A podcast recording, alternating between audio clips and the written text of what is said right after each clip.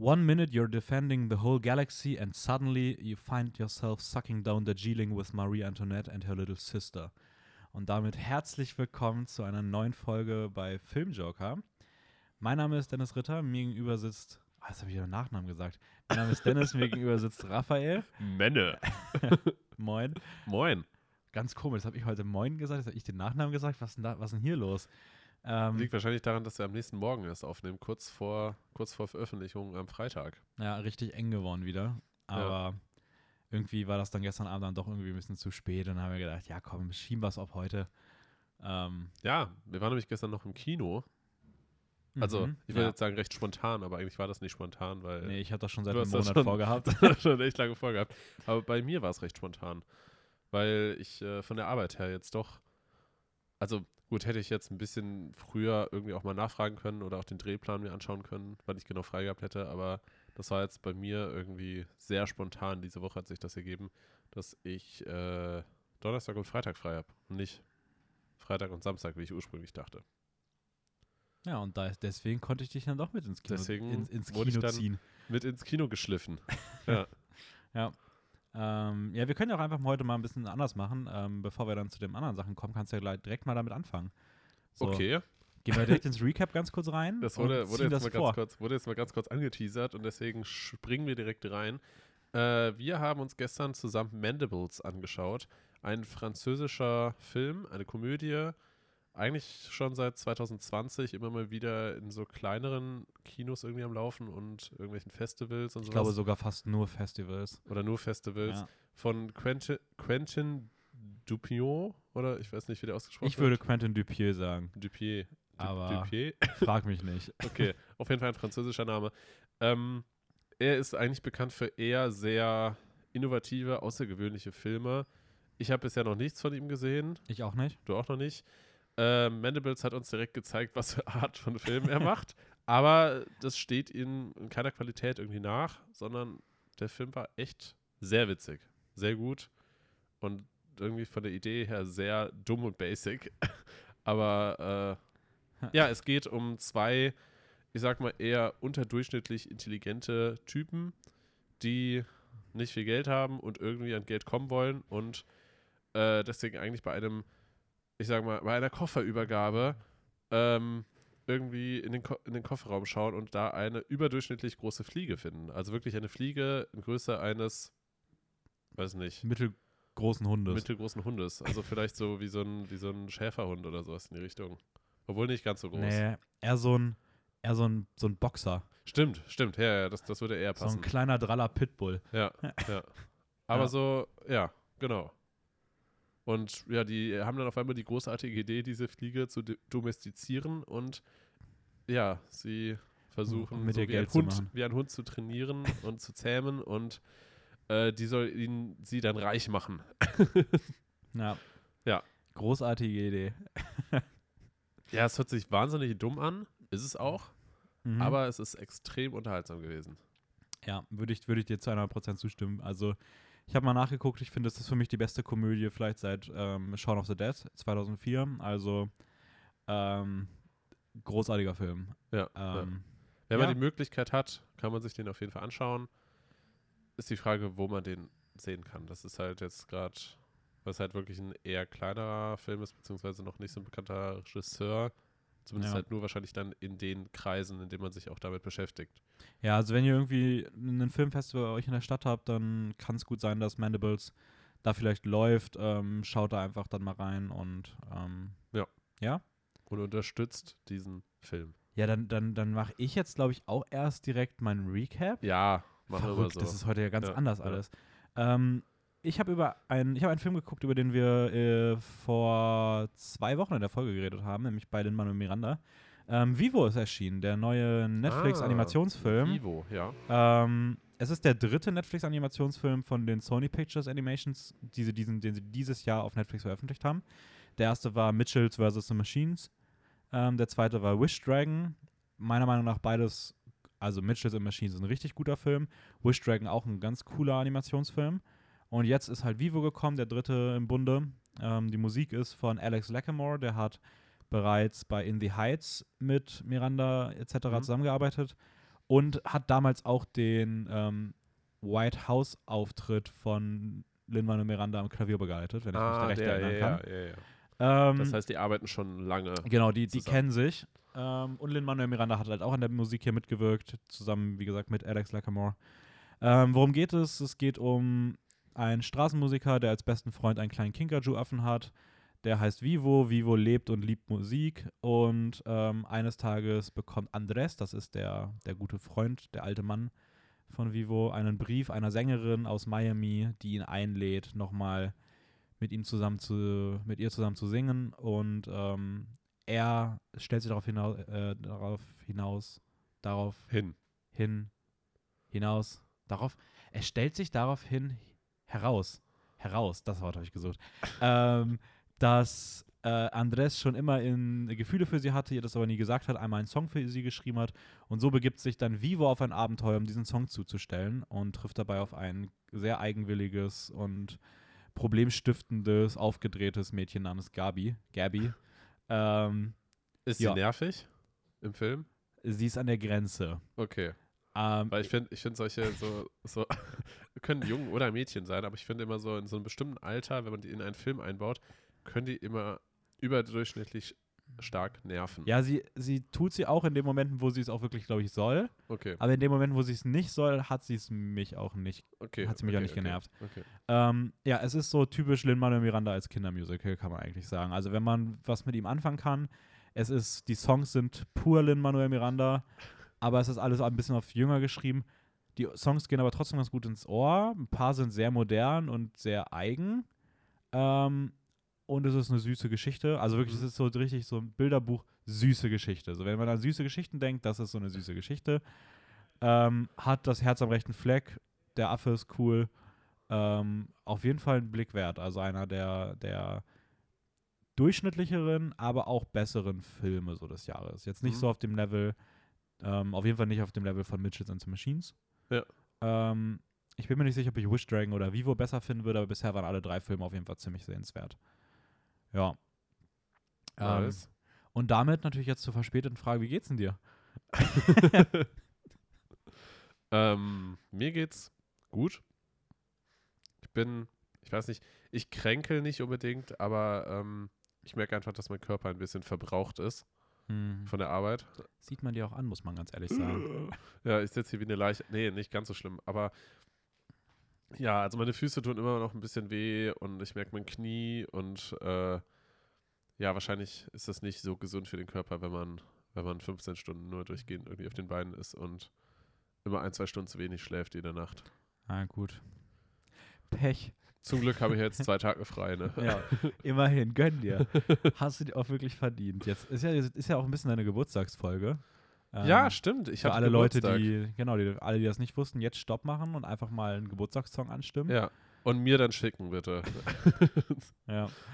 ähm, Ähm. ja, Handynummer verlinken wir am Ende. Klar, ist ja deine. Natürlich. Ähm, nee, also ja, Mittwoch hatte ich Geburtstag. Am Mittwoch musste ich allerdings auch wirklich lange arbeiten und dann musste hier Dennis mit, mit äh, Melis und Lara mussten hier lange warten in der WG, weil ich ihnen eigentlich gesagt hatte, ich könnte eventuell früher von der Arbeit kommen. Aber dann war bei uns bei der Arbeit doch jemand krank und äh, wir hatten einfach, wir waren ein bisschen unterbesetzt und äh, ja, Willi konnte ich da nicht alleine lassen am Ende leider, weil alles abgebaut werden musste und der hätte wahrscheinlich sonst morgens bis sechs gearbeitet. Schade. Schade. Aber naja, muss man war so. durch. muss man mal durch. Und äh, ja, jetzt sitze ich hier und freue mich auf die Aufnahme mit dir. Das ist doch sehr schön. Ja, wie so geht's soll dir? das sein. Mir geht's auch ähm, ganz gut. Ähm, so, die Woche hat sich jetzt wieder ein bisschen mehr eingependelt. Ähm, hab alles ganz gut unter, wieder so unter einen Hut bekommen. Hab jetzt angefangen, meinen Kurs nachzuarbeiten. Also ich bin jetzt wieder ein bisschen im Uni-Modus. Ähm, darf jetzt ganz viele Filme aus den 30ern, 40ern, 50ern nachholen. Heute gibt es noch King Kong später Ich wahrscheinlich. sagen, King Kong, ja. Ähm, also, nee, mir geht's soweit ganz, ganz gut wieder und ja. Sehr schön. Ähm, und jetzt kommen wir noch, kurz bevor es zum Hauptthema geht, zu den Kurznews. Ist heute ganz verrückt. Ich weiß, die Leute Ja. haben schon darauf gewartet, weil sie gerade Ja. dachten, oh Gott, ich hoffe, die sind jetzt nicht Ich weg. habe schon wieder ein Herzkasper bekommen. Äh, ich habe diesmal vier Stück mitgebracht. Die erste ist ähm, die Russo-Brüder, die ja gerade erst mit Sherry gefloppt haben, mhm. haben den nächsten Film im Gepäck und der ist abgedreht, ähm, nämlich The Grey Man. Die Mission hinter dem Film ist, es soll ein James Bond für Netflix werden. The Ähm, Grey Man. The Grey Man, ja, der graue Mann. Wow, ist ja Ähm, richtig einfallsreich. Dafür hat Netflix ganz, ganz tief in die Tasche gegriffen und hat mit 200 Millionen Dollar Produktionsbudget den teuersten Film ihrer Filmgeschichte bisher gemacht. Ähm, Hauptrollen werden gespielt von Chris Evans und Ryan Gosling und es geht um einen Spion und einen Ex-Spion, die sich gegenseitig um den Globus jagen. Wow. Ähm, außerdem im Cast dabei Roger Jean Page, der spielt gerade in Bridgerton ähm, eine der Hauptrollen. Billy Bob Thornton kenne ich beispielsweise aus Fargo und ähm, Anna de Armas, die auch bei Knives Out die Hauptrolle gespielt hat, neben Daniel Craig. Ähm, Ja, ja. oder auch in Blade Runner 2049 bereits an der Seite von Ryan Gosling stand. Ähm, außerdem ist die Herr der Ringe-Serie abgedreht und es gibt das erste Set-Foto von der also, Abgedreht, echt? ja, wo man jetzt sieht, wie es aussehen soll. Das erste Bild sah richtig geil aus. Also wer das mal sehen möchte, einfach mal Herr der Ringe-Serie Bild eingeben, dann sieht man da wahrscheinlich schon was. Und äh, der Starttermin wurde offiziell angekündigt. Sie soll am 2. September 2022 auf Amazon Prime starten, also ungefähr in einem Jahr. Damn. Und es soll wahrscheinlich Nice. einen, einen wöchentlichen Folgenrelease geben. Deutet alles darauf hin. Also einfach, weil man durch diesen Game of Thrones Hype Ja. auch erzeugen möchte, Ja. wenn die jede Woche darüber diskutiert wird, wie es wie Auf Amazon. Prime, ne? Ja, genau, auf Ja. Amazon Prime. Ach stimmt, weil da sonst. Ah nee, aber sonst war doch, ist doch eigentlich auch mal ein wöchentlicher Release. Das macht nicht? bisher fast nur Disney Plus bei den Marvel-Folgen. Echt? Sonst kommen die meisten Sachen immer noch auf einen Schlag raus. Hm. Aber man probiert das gerade wieder aus. Und ich persönlich hoffe auch, dass der Trend zurückgeht zum Wochenrelease. Ich finde das eigentlich cooler, wenn du so ein bisschen davon begleitet wirst. Und dich Meinst du das kann- Bild? Ja, Ja, das habe ich tatsächlich auch schon gesehen. sieht eigentlich ganz cool aus. Sieht echt sehr, sehr nice aus, ja. Ähm, außerdem wurde ein Teaser zur vierten Staffel von Stranger Things ähm, veröffentlicht. Und es wurde bestätigt, dass der Netflix-Hit wahrscheinlich dann doch erst 2022 weitergehen wird und nicht mehr dieses Jahr. Also Ach, Fans von Stranger Things das werden sich da noch ein wenig gedulden müssen. Das heißt, sie haben sich dann doch ein Jahr mehr Zeit gelassen. Ja, kann halt sein, dass es dann direkt im Frühling rauskommt, aber da ist noch nicht zu bestätigt, Ja, aber auf jeden ja. Fall nicht mehr dieses Jahr. Okay. Und die letzte Sache ist, ähm, Deadpool ist ja im, im, im, im, MCU? im MCU-Kosmos angekommen bei Disney. Ähm, aber bevor dann Deadpool 3 erscheint, ähm, tobt sich Ryan Reynolds gerade ein bisschen aus und, und, und schlägt Disney immer wieder richtig weirde äh, Ideen vor. Eine davon wurde auch schon umgesetzt, das Reaction-Video auf dem Free Guy-Trailer, Ja, wo ja. Deadpool sich mit dem Mit Kork, Korg aus, Marvel zusammentut. Ja. Eine andere Idee hat Disney abgelehnt, die war ihnen dann doch ein bisschen zu wild, die fand ich aber ziemlich witzig.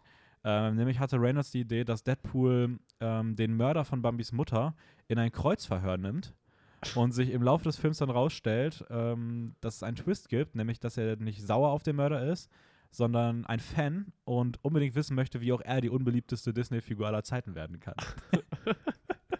Aber da hat sich dann Disney gegen entschieden. Aber das zeigt schon, Ryan Reynolds arbeitet da hinter den Kulissen munter drauf los Ja. und versucht immer wieder neue Ideen für Deadpool vorzuschlagen. Ja. Also mal gucken, was Einfach da ein noch bisschen den. Hype hochhalten, damit seine Figur auch unsterblich werden kann Ja. irgendwie. Ja. Ja. ja, aber finde ich gut. Also ist ja cool, wenn sich ein Schauspieler so sehr engagiert um seine Figur. Ja, voll. Also das Ich meine, sonst ist halt auch die Karriere vorbei. Ja. Aber ich habe gehört, er soll in, in Free Guy tatsächlich mal wieder richtig schauspielen dürfen und weniger nur, Nur- so Ryan Reynolds okay, sein. okay. So wie er sonst aktuell immer Ja. ist, was auch bei Deadpool großartig funktioniert. Aber Es ist halt, diese Figur passt halt einfach perfekt auf seinen Charakter. So. ja. Also ja, ähm, bin mal gespannt, was, was da noch so kommt. Ähm, und damit sind wir schon heute ganz, ganz schnell beim Hauptthema. Das ist auch mit Absicht so, weil wir haben viel vor. Wir, Wir reden viel über- vor. Viel vor, viel vor. Hört sich an wie Phosphor, nur in V-Version. und mit I. Ähm, wir reden heute über Pixar. Das Animationsstudio, was Disney lange Zeit Konkurrenz gemacht hat und immer noch so im amerikanischen Raum für die besten Animationsfilme zuständig ist, oder zumindest die bekanntesten. Ähm, Ja, ich meine, sonst außer Pixar, was gibt es denn sonst noch für Animationsstudios? Ja, Leica. Leica hat wahrscheinlich unterm Strich die besseren, aber weitaus nicht bekannt. ja Studio Genug. Ghibli. Ghibli ist nicht in Amerika, aber ja, Ghibli Ja, wäre wär jetzt auch noch dabei. Aber die, ich habe ja, also die hätte ich jetzt mal rausgenommen. Ähm, genau, eigentlich Pixar ist so Studio Ghibli aus Amerika. Ja.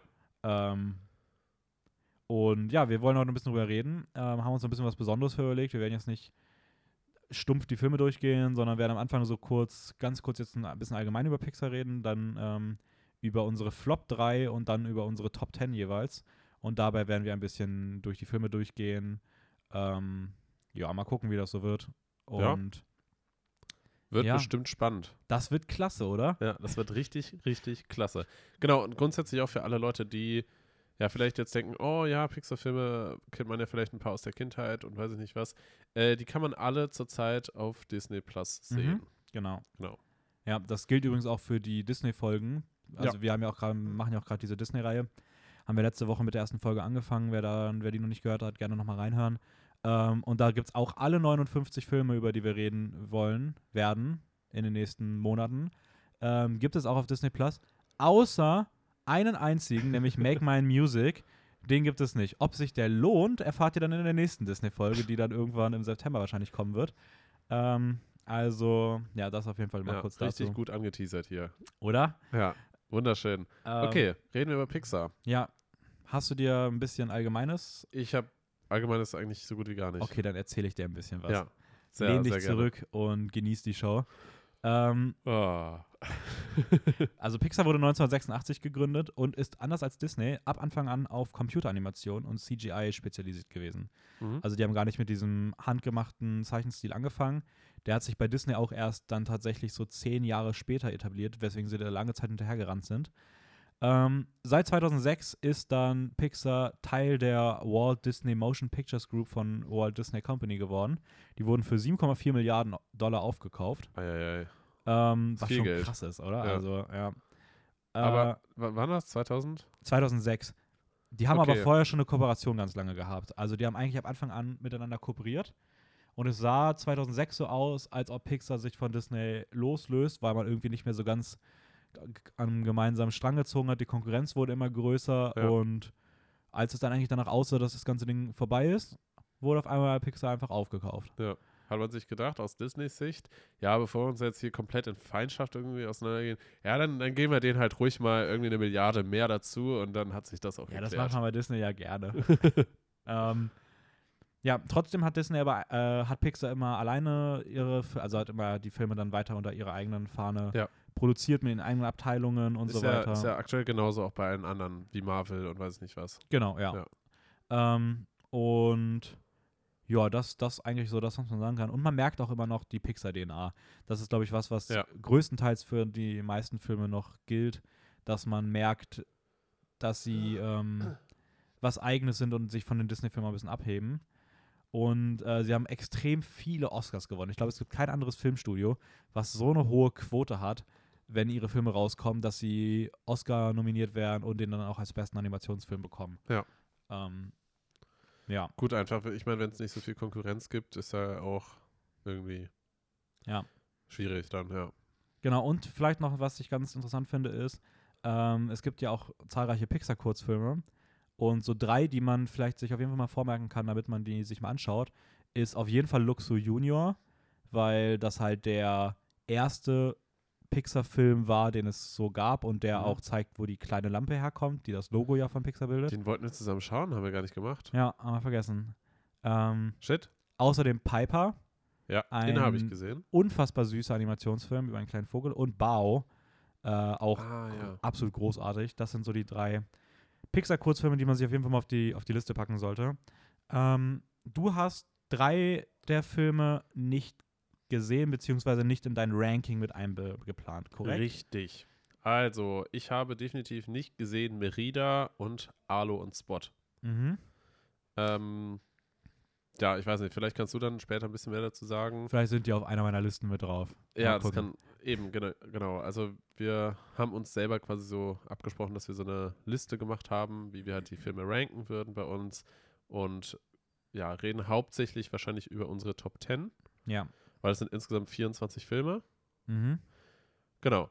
Äh, wie gesagt, bei mir sind dann drei Filme nicht drin, zwei davon habe ich ja nicht gesehen und Inside Out, der auch sehr gut sein soll, den habe ich schon mal irgendwann gesehen, aber außer dass da irgendwelche Emotionen eine Rolle spielen und dass das dass da um ein um ein ich sag mal Familien ähm, nicht Streit oder sowas geht, aber eher um so ein wie nennt man das Konflikt. Konflikt, genau.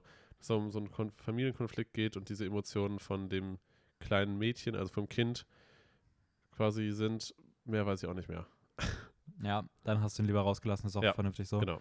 Ähm, ja, ähm, wir können eigentlich auch mal direkt loslegen. Ich würde mal sagen, wir fangen mit der Flop 3 an. Wir müssen uns ja auch bei den meisten Sachen gar nicht so lange aufhalten. Ja.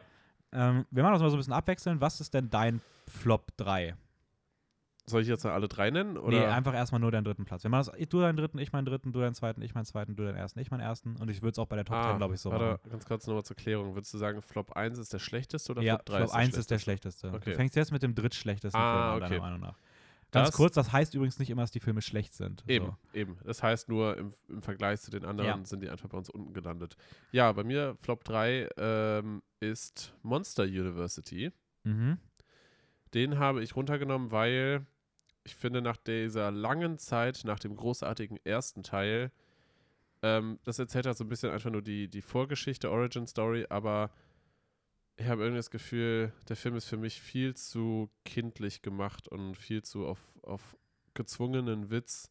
Das hat bei mir überhaupt nicht funktioniert. Okay. Ich, ich fand einfach, der erste hatte einen, einen ganz, ganz anderen Vibe und darauf habe ich mich eigentlich gefreut, dass das irgendwie mit aufgegriffen wird, aber ich habe das Gefühl, dass es über die Jahre seit dem ersten Teil einfach irgendwie nicht so, nicht so, hat sich nicht gut weiterentwickelt. Ja, also ich muss tatsächlich sagen, ähm, ich sage das einfach mal kurz was zu. Ja. Ähm, und zwar interessant, weil ich finde tatsächlich, dass es nach, neben Toy Story, die ich jetzt mal ausklammern würde, Ja. die beste Fortsetzung eines Pixar-Films ist. Weil sie meiner Meinung nach die einzige ist, die eine Daseinsberechtigung hat. Weil sie wirklich eine Geschichte noch erzählt und irgendwie Figuren weiterbringt. Und ähm, ich gebe dir recht, das Kindliche fand ich auch nicht so gut. Ich finde auch, dass der Film nicht ansatzweise mit, also auch nicht mit Ja. dem Vorgänger ganz mithalten kann, aber so als etwas Eigenes dann doch irgendwie recht rund ist. Und ich finde gerade die zweite Hälfte extrem stark. Also ich finde die, ähm, die eine Szene, wo einfach mal in einem Kinderfilm einfach Horrorfilme ähm, fast ein bisschen satirisch aufgegriffen werden. Ähm, und das gesamte Finale ist emotional richtig, richtig gut wieder mal. Also ähm, so der, der Relief, wenn dann, dann ganz am Ende. Ähm, finde trotzdem auch, dass der Weg dahin jetzt nicht unbedingt so gut ist. Es ist ein eher durchschnittlicher Film. Ja. Wäre bei mir jetzt auch eher auf den unteren Plätzen gewesen. Ähm, aber ja, okay. Ja. In interesting. Ähm, mein Platz 3 ist dann auch direkt äh, The Good Dinosaur, Arlo und Spot. Okay. Ähm, ja, das wird sich gleich, also ich sag mal so, die Spoiler, die Filme, die du nicht gesehen hast, werden auf jeden Fall vorkommen. Ähm, Ist, ist okay, also gut. äh, Das passt schon. Äh, und dir nicht übel. Das, das freut mich. Arlo und Spot, jetzt muss ich mal ganz kurz gucken. Ich habe mir das hier so richtig gut. Ach, ich habe mir unter The Good Dinosaur gespeichert. Ähm, genau, heißt im Deutschen Arlo und Spot. Geht um einen, geht um darum, dass der Meteor, der die Dinos einst ausgelöscht hat, die Erde verpasst.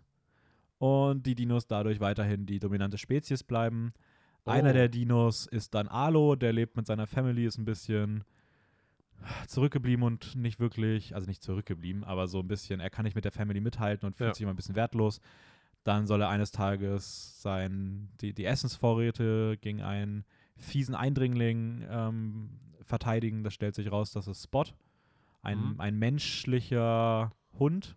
Also es soll ein Mensch sein, aber der verhält sich einfach wie ein Hund. Okay. Und die beiden kommen dann auf Abwege und müssen irgendwie zurück und sich zusammentun. Ist eine süße Geschichte über Freundschaft. Ich finde es richtig seltsam, dass einer einfach, dass der Dino einfach wie ein Mensch ist und der Mensch einfach wie ein Hund. Das ist irgendwie eine ganz weirde Dynamik, weil es einfach dem ganzen Film irgendwie so, also die Dino-Thematik ist irgendwie ko- komplett irgendwie egal. Ähm, er ist, es ist richtig witzig. Ich habe so ein Video gesehen und da wurde nochmal ein bisschen betont, ähm, was, wie absurd es ist, weil der Film halt teilweise wahnsinnig kindlich wirkt. Ja. Aber dann gibt es einfach so eine richtig krasse Szene, wo einfach so ein Dino erzählt, wie er irgendwas getötet hat, dass es dann in seinem Blut ertrunken sei. What? What? Das ist so richtig absurd hart auf einmal. Ähm, aber es, ich fand den Film da tatsächlich überraschend süß. Mhm. Ähm, hat eine schöne Geschichte und ich war positiv überrascht, hat aber trotzdem nicht für mehr gereicht. Ja. Ähm, ja, okay, was ist dein Platz 2? Dein Flop 2? Mein Flop 2 ist äh, Finding Dory. Mhm. tatsächlich. Ähm, ähnliche Prämisse, also okay, nein, das kann man nicht vergleichen. Finding Dory ist halt auch die Fortsetzung von Findet Nemo oder Finding Nemo, ähm, welchen ich sehr gut fand. Ähm, aber ich habe das Gefühl, das war einfach das gleiche Konzept nochmal umgedreht. Einfach Ja. nur, dass das Dory versch- ver verloren gegangen ist und sie gesucht wurde. und das Ganze halt auch zu wieder spaßig, ulkig irgendwie aufgezogen war und einfach zu viel und Ja, ich glaube, es wäre so Ja. mein, mein Flop 5 gewesen. So, also der, wär, der ist auch recht knapp daran vorbeigeflogen. also sicherlich werden da Fans auf ihre Kosten kommen und der Film macht auch Spaß, aber ich finde, wenn man den ersten Teil geguckt äh, hat, dann ja, dann bietet der irgendwie nichts Neues, so gefühlt. Also halt Also ich finde auch gerade dieses, dass es halt wirklich gefühlt der gleiche Film Ja, nochmal ist. ja. Ähm, was ich dann allerdings doch ganz gut finde an dem Film ist, dass ich zum einen finde, dass ein paar Nebenfiguren ganz gut funktionieren. Also ich finde gerade Hank ist großartig. Alles rund um Han- Hank ist, also die, der Krake. Ja. Ähm, das ist so gut geschrieben. Es ist einfach super witzig. Und ich finde, der Film hat ein ziemlich starkes Opening mit dem Baby Dory. ja, ähm, ja, ja. Und hat eine absolute Killer-Szene später. Ähm, die wahrscheinlich auch meistgeschätzte Szene in dem Film, die berühmte Muschelszene. Mehr will ich dazu nicht sagen, weil sie recht wichtigen Plotpoint hat. Aber die ist emotional halt richtig krass und das ist auch so die einzige, die in dem Film auch wirklich gut funktioniert. Ähm, ja. ja. Ach so, jetzt bin ich ja dran. Ähm, ja, mein Flop 2 ist dann nämlich der andere, den du nicht gesehen hast. Ähm, der, der gute Brave. Und das ist der erste Film, wo ich dann schon sagen würde, der ist so an der Grenze zu, meiner Meinung nach, nicht mehr sonderlich gut. Mhm. Ähm, geht um Prinzessin Merida, die in den Highlands von Schottland lebt und er so, so sie ist so wie Arya aus Game of Thrones. Sie will so eine Okay. Kriegerin sein, ist voll die gute Bogenschützin, also eigentlich ist sie Robin Hood, weil sie hat auch rote Haare. Ja. Ähm, aber dann kommt ihre Mom und will sie mit irgendeinem Prinzen aus einem anderen Stamm verheiraten. Die ganzen Stämme kommen dahin, es entsteht pures Chaos.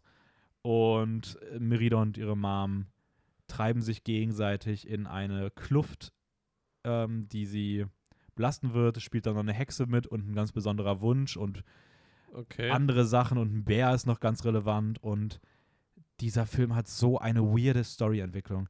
Also wirklich diese Twists und die verschiedenen Teile sind so seltsam in diesem Film. Das ist einfach ganz, ganz, ganz, ganz komisch. aber seltsam, seltsam einfach im Sinne von, man erwartet überhaupt nicht, was kommt, aber es passt auch nicht rein. Nee, es ist einfach dumm. Also es ist wirklich, okay. also die Storyentwicklung sowie die verschiedenen Teile, dass nach dem, äh, nachdem das, dass das darauf folgt, ist einfach so dämlich teilweise. Okay. Ähm, ich finde auch, dass Merida leider Gottes eine wahnsinnig unsympathische Figur ist. Ich glaube, sie wurde irgendwann auch mal als unsympathischste Disney-Prinzessin gewählt. Ja. Ähm, also ich finde sie ganz, ganz furchtbar anstrengend. Ähm, die Musik ist allerdings ganz schön. Der Film hat einen, hat einen, also die Musik ist wirklich gut. Der Film hat einen ziemlich coolen Humor in vielen Momenten. Der Mhm. funktioniert zwar nicht immer, aber wenn er funktioniert, ist er auch ziemlich witzig, weil die drei Brüder von ihr ziemlich lustig sind. Ähm, und er hat vereinzelt ganz schöne Szenen. Es gibt eine sehr tolle Szene beim Bogenschießen, aber viel mehr reicht es dann auch nicht. Trotzdem ist das der erste Film, der jetzt auch einmal den Oscar, also nicht der erste, aber ähm, der erste, über den wir heute reden, der jetzt auch einen Oscar gewonnen hat als bester animierter Spielfilm, was vollkommen drüber ist. What? Aber- Echt? ja. Wer hat den gewonnen? Ja, Da ist die Frage, was dann für Konkurrenz gab in dem Jahr. ja habe ich mir nicht angeguckt, aber Ja. ich glaube, egal was es gab, da wär, da, es hätte was Besseres gegeben. ähm, kommen wir zu unserem Platz 1. Würde ich mal drauf tippen. Ach so, äh, also Flop, Flop 1. Ja, Ja. Würde, würde ich mal drauf tippen, dass wir da beide das den Gleiche. gleichen haben. Überraschung, Surprise, Surprise. Cast 2. Hm. Ich habe geschrieben Game of Thrones Staffel 8 im Reich von Pixar. Aua. Ja, aber schwierig zu vergleichen. Ja, nein, kann man auch nicht. Das ist einfach meine, meine Wut gewesen. Ja. Deine ähm, Wut. Okay, ja, was kann man zu dem Film sagen? Also er ist komplett drüber. Äh, wirklich komplett drüber. Die Story passt überhaupt nicht in, in die eigentliche Geschichte rein. Also wenn es um, um Rennautos geht und man über Rennen erzählen will, dann ist es komisch, da so eine, so eine Spy-Story, so like James Bond irgendwie mit reinzubauen. Und dann vor allem noch mit einem eher dümmlichen Charakter, der eher so der Sidekick vom Hauptcharakter ist. der auch hier, also ich mag ihn tatsächlich in den anderen Filmen ganz gerne. Hier ist er einfach nur so unfassbar nervig und anstrengend. Ich habe ihn so gehasst. Boah, wirklich, ich habe ihn so gehasst. Ich bin so wütend geworden. Ich bin bei all diesen Figuren einfach nur genervt gewesen. Ja. Ich glaube, es gibt nicht eine einzige Figur in diesem ganzen Film, die sympathisch ist, außer den bekannten Buzz Lightning halt, aber nicht Buzz Lightning. Ist richtig denn? Was, was Lightning? Mal kurz, to, kurz Toy, Toy Story mit reingeworfen. Äh, wie heißt er denn? Lightning McQueen. Ja. So. What the fuck? ähm, Stell dir vor, da kommt das da rein in den Film. To Infinity and Beyond. Ja. Ja. Ähm, ja, keine Ahnung. Also, ich finde, das ist halt ein absolut widerlicher Cash Grab. Also einfach nur der Versuch, Geld zu machen, noch, weil da auch wirklich noch irgendwie Handlungspunkte genutzt werden, um irgendwelche anderen Looks zu, äh, zu etablieren, die dann als Sammelspielzeuge rausgekommen sind. Das ist einfach, also, keine Ahnung. Ich finde, man merkt, wie schlecht der Film ist, dass Cast selbst versucht hat, den Film so zu leugnen. Also, du meinst die Macher. ja, dass Film, einfach ja. der dann für Cast 3, Cast 2 ignoriert wird. Ja. Und der fühlt sich halt auch überhaupt nicht an wie ein Pixar-Film. Also das Ding ist einfach, ich, ich würde fast behaupten, ich habe gestern nochmal nachgeguckt, das ist, glaube ich, der schlechteste Animationsfilm, den ich in meinem Leben gesehen habe. Ähm, an den ich mich noch aktiv erinnern kann. Also ich habe bestimmt mal irgendwann irgendwelche ganz komischen Sachen früher geguckt. Aber an die, die ich mich noch wirklich aktiv erinnern kann, ist es für mich der schlechteste Film im animierten Bereich, den ich bisher gesehen habe. Ähm, auch tatsächlich ziemlich mit Abstand. Ähm, ich weiß nicht, ich finde einfach alles furchtbar. Die Idee ist dumm, die Welt ist dumm. Sie macht auch die ganze Welt kaputt. Die Autos können auf einmal irgendwie an der Decke fahren. Das passt einfach überhaupt nicht zum Vorgänger, der immer noch irgendwie ansatzweise realistisch war. Überhaupt, Und auch so mit, der erste Teil hat noch so krass auf Physiken geachtet, so, ja, Driften geht genauso, weil es halt physische Ja. Gegebenheiten gibt und sowas und all so ein Kram. Und dann kommt der Teil einfach und ist einfach so absolut dämlich. ist einfach komplett drüber. Und die Autos, ich habe das Gefühl, die Autos wurden viel zu sehr vermenschlicht. Das heißt, bisher war das halt, also so, ja klar, die, die Autos haben Augen und Ge- Gefühle und weiß nicht was alles. Und aber es ist immer noch der Fokus darauf, dass sie physisch ein Auto sind. So finde ich. Ja, Ähm, und der, der zweite Teil hat sich halt, hat sich komplett davon irgendwie losgelöst und tut jetzt so, als könnten sie da wie Geheimagenten durch die Gegend fliegen und schießen und, und haben ganz andere Interessen und weiß nicht was. Also irgendwie passt das alles überhaupt nicht mehr in diese Welt hinein. ja, und vor allem, sie sind alle, also selbst die Agenten sind wahrscheinlich dümmer als das Zielpublikum des Films. Also wenn du sagst, das ist ein absoluter Kinderfilm, jedes Kind ist intelligenter als diese beiden Möchtegern-Agenten, die da irgendwie in diesem Film an, an erster Stelle stehen. Ähm, und keine Ahnung, also der Film ist so sehr auf ein Kinderpublikum gemacht, die dann aber wieder die ganzen Spionagefilm-Referenzen überhaupt nicht checken, weswegen der Film Ja. für die auch irgendwie nichts Besonderes ist. Und ja, ich weiß nicht, Pixar hat eigentlich, ein, hat eigentlich im gleichen Jahr noch gezeigt, da ist kurz davor ist Toy Story 3, äh, 3 rausgekommen, der auch zehn Jahre auf sich hat warten lassen und Ja. einfach man gezeigt hat, dass man so sehr verstanden hat, wie das Publikum älter geworden ist und dann macht man im gleichen Jahr sowas. Also, keine Ahnung. Sagt er mit entsetztem Blick auf sein Tablet. Ja, man muss auch sagen, das hat halt so eine Ede, also Cast 2 und so der vermehrte Einfluss von John Lasseter in all solche Sachen ähm, hat halt eh dazu geführt, weil kurz danach ist dann auch Brave erschienen. Im Folgejahr sind dann diese ganzen Spin-offs losgetreten worden mit Monster University. Es kam dann Good Dinosaur, Finding Dory, ähm, Incredibles Also die- 2, also die viel, eher unterdurchschnittlichen Filme. ja, die sind irgendwie alle dann so rausgekommen. Alles hat irgendwie gefühlt mit, mit, mit äh, Cast 2 angefangen. Also, naja. Okay. Kommen wir jetzt aber zu den guten Filmen. Mhm. Ähm, was ist dein Platz 10? Ich bin mal gespannt. Mein Platz 10 ist Trommelwirbel Soul. Na, Okay. Äh, Soul, der ist jetzt, ist das der aktuellste? Das ist der nicht, nicht der aktuellste. Nee, stimmt, Luca ist noch Ja. rausgekommen, stimmt. Ähm, Soul ist im, um Weihnachten rum 2020, Mhm. also jetzt vor gut acht, neun Monaten rausgekommen. Es geht um Jazz und um Seelen, die irgendwie auf der er äh, ja, im Himmel quasi irgendwie vorbereitet werden und auf die Erde kommen und den Menschen Persönlichkeit geben. So, und da entsteht eine ulkige Geschichte drumherum. Wir haben sowieso über den Film schon ein paar Mal geredet. Ich finde, er hat echt wunderschöne Musik, auch eine schöne Story. Ähm, hat auch seine Ecken und Kanten und ich weiß, dass du das Ende nicht so gut findest, Mhm. beziehungsweise für eine Entscheidung. Aber ich finde, der Film kann super unterhalten und er hat für mich, er hat mir sehr viel Spaß gemacht und mich auch emotional berührt. Deswegen ist er für mich auf Platz 10 gelandet. Ja, es hat auch der erste Film mit einem ähm, Dunkelhäutigen? Hauptdarsteller, also der Jamie Foxx spricht die, die Hauptrolle. Ähm, nee, würde ich dir, würde ich dir überall zustimmen. Ähm, wie gesagt, ich, ich mag das, ich, ich finde das Finale jetzt auch nicht schlecht, aber ich mag es tatsächlich an sich nicht. Ich finde, der Film lässt so sehr viel Potenzial liegen. Ja.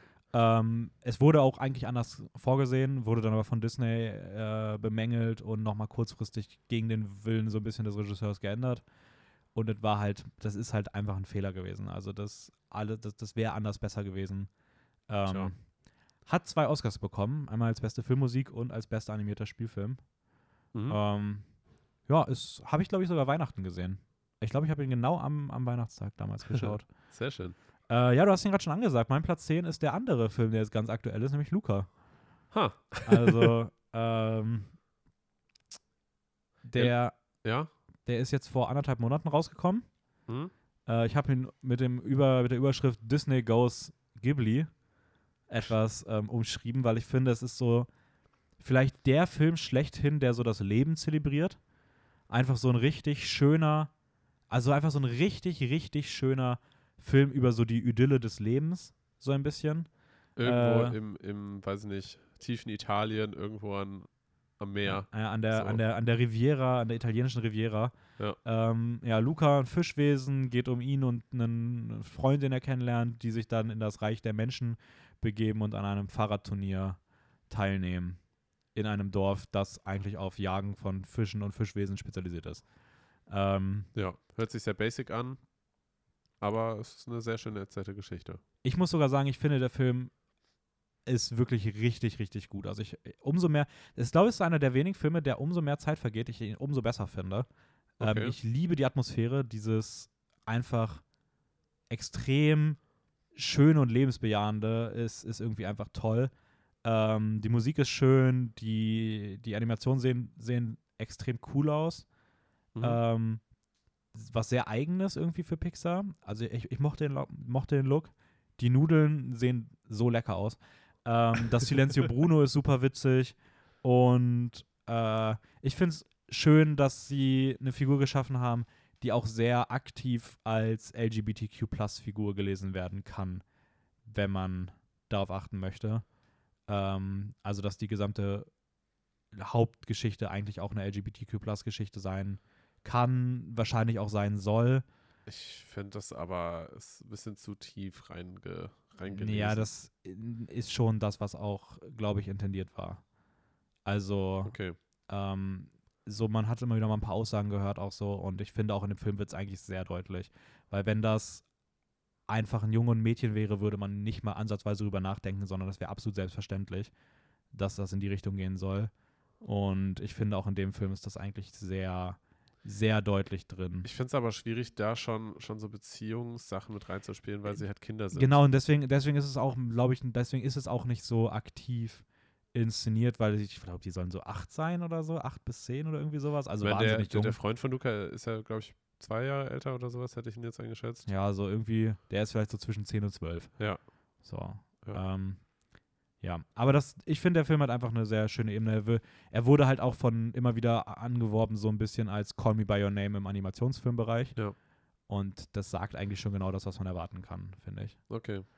Gut, aber wer weiß, ne, sie, sie sind ja beide Fischwesen, wer weiß, vielleicht funktioniert Alter bei den beiden anders Kann auch sein, sie sind einfach, und so, sind einfach, beide schon, schon, geschlechtsreif. einfach schon Mitte 40, beide schon am Arbeiten. Haben einfach nur so einen kindlichen Look. Ja. Ja. Ich wäre noch nicht mehr älter.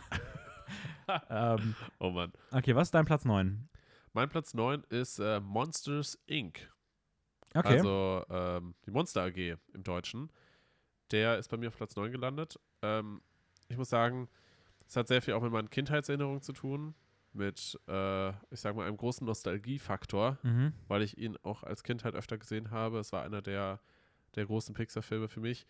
Und ähm, ich finde es einfach eine, eine extrem schön erzählte Geschichte mit auch gerade das Ende, finde ich, ist Botschaft, also von der Botschaft her sehr, sehr schön. Ja, also das Finale generell ist. ja. Also ich würde fast behaupten, es ist vielleicht das bestgeschriebene Pixar-Film-Finale von allen. Also der, die letzten drei Minuten oder so Ja, sind, Sind, sind echt extrem gut. Ich habe auch ja. ein Video gesehen jetzt vor kurzem, da ging es darum, wie Animationsfilme ihr Ende schreiben. Ja. Und da wurde auch als Aufhänger benutzt, dass das halt das eigentlich perfekte Filmende ist. So im Vergleich zu anderen. Ähm, Ich, ich finde, das Finale ist der absolute Wahnsinn. Ja, hat übrigens den Oscar für den besten Song If I Didn't Have You bekommen. If I didn't have you, ihr Ja. nicht, äh, welcher Song ist denn das? Ja, weiß ich auch nicht, aber hat er auf jeden Fall für bekommen. ja, ich finde aber auch generell äh, Richtung Finale, also das, der ganze Showdown mit den Türen, mit dieser riesigen Türhalle, ist einfach extrem kreativ. Ich glaube, die haben jede, eins, jede, jede Tür, die irgendwo vorkommt, ist eigen animiert. boah, das ist Also heftig. ein eigen designt und ja, sowas. ja. Ähm, ja, vielleicht so in ein, zwei Wörtern ganz kurz, um was es geht für Leute, die ihn nicht kennen, Stimmt. weil ich habe ihn tatsächlich auch erst jetzt das erste Mal gesehen. Okay, worum geht es? Äh, es geht um Sully, ein Monster, und, äh, scheiße, wie heißt denn jetzt nochmal Mike? Wazowski. Mike. Ah ja, genau. um Sully und Mike. Ähm, ja, der Film heißt nicht ohne Grund Monster. Äh, AG Monster AG, Monster AG, genau. ja. Ähm, und zwar müssen quasi, also es gibt eine Monsterwelt, in der Monster quasi so leben wie vergleichsweise wir Menschen und äh, auch so fortgeschritten sind, was die Technologie angeht. Und um Strom zu erzeugen, haben sie Türen erfunden, um diese, in, durch diese Türen quasi in die Menschenwelt einzutreten und wollen quasi Kinder erschrecken und deren Schreie quasi werden als Energie gespeichert und das versorgt diese Monsterwelt mit Energie. Ja. Ja. Und da entsteht halt quasi in dieser Firma Monster AG, wo die beiden arbeiten, entsteht eine Geschichte mit einem kleinen Mädchen. Oh, Ja. süß. Okay. Genau.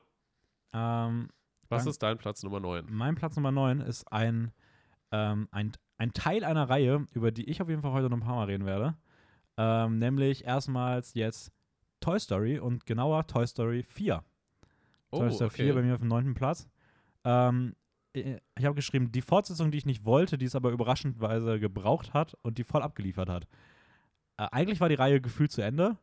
Dann hat es ein paar Mhm. Jahre gedauert und auf einmal kam Toy Story 4, wo alle meinten so, ach, muss das sein? Ja, musste es. Ähm, alles ist anders in dem Teil und es wird viel mehr auf Woody geblickt und der Film wird auch immer wieder als Anti-Toy Story beschrieben, weil eigentlich all das, worum die ersten drei Teile gingen und was dort vermittelt wurde, Ja. eigentlich in dem Teil gesagt wird, ja, nee, eigentlich doch nicht. Aber das funktioniert auch so gut, weil es so gut in die Geschichte eingebaut wird, so viel Logik dahinter steckt, man wieder dann wieder verstanden hat, wie die Leute älter Ja, geworden ja, sind und man hat einfach so gute Ideen. Forky, ein absoluter Geniestreich.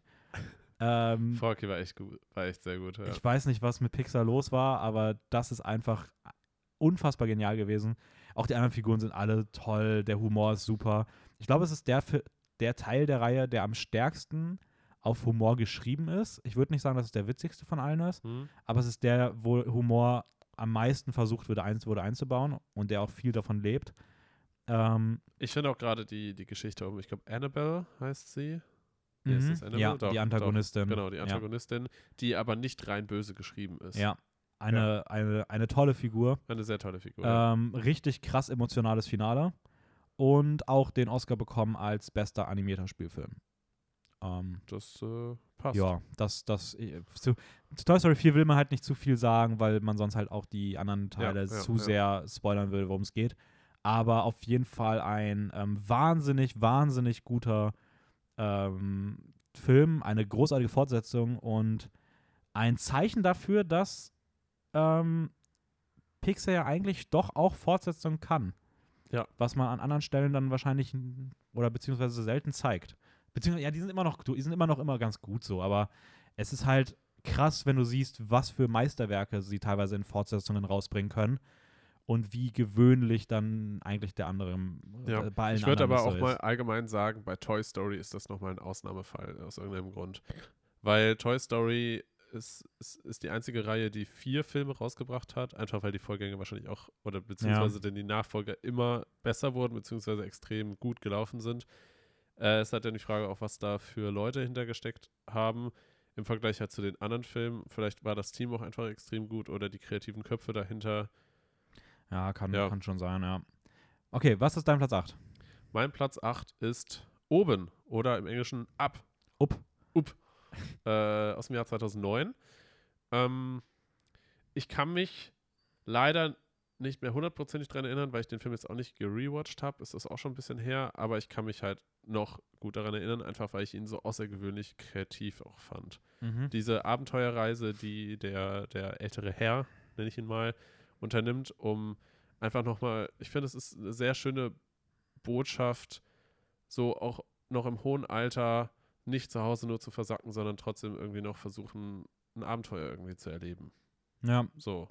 Und das macht er natürlich, indem er, ja, wer weiß, wie viele Luftballons, bestimmt gefühlt 100.000 Luftballons mit Helium füllt und mit seinem Haus einfach durch die Gegend fliegt.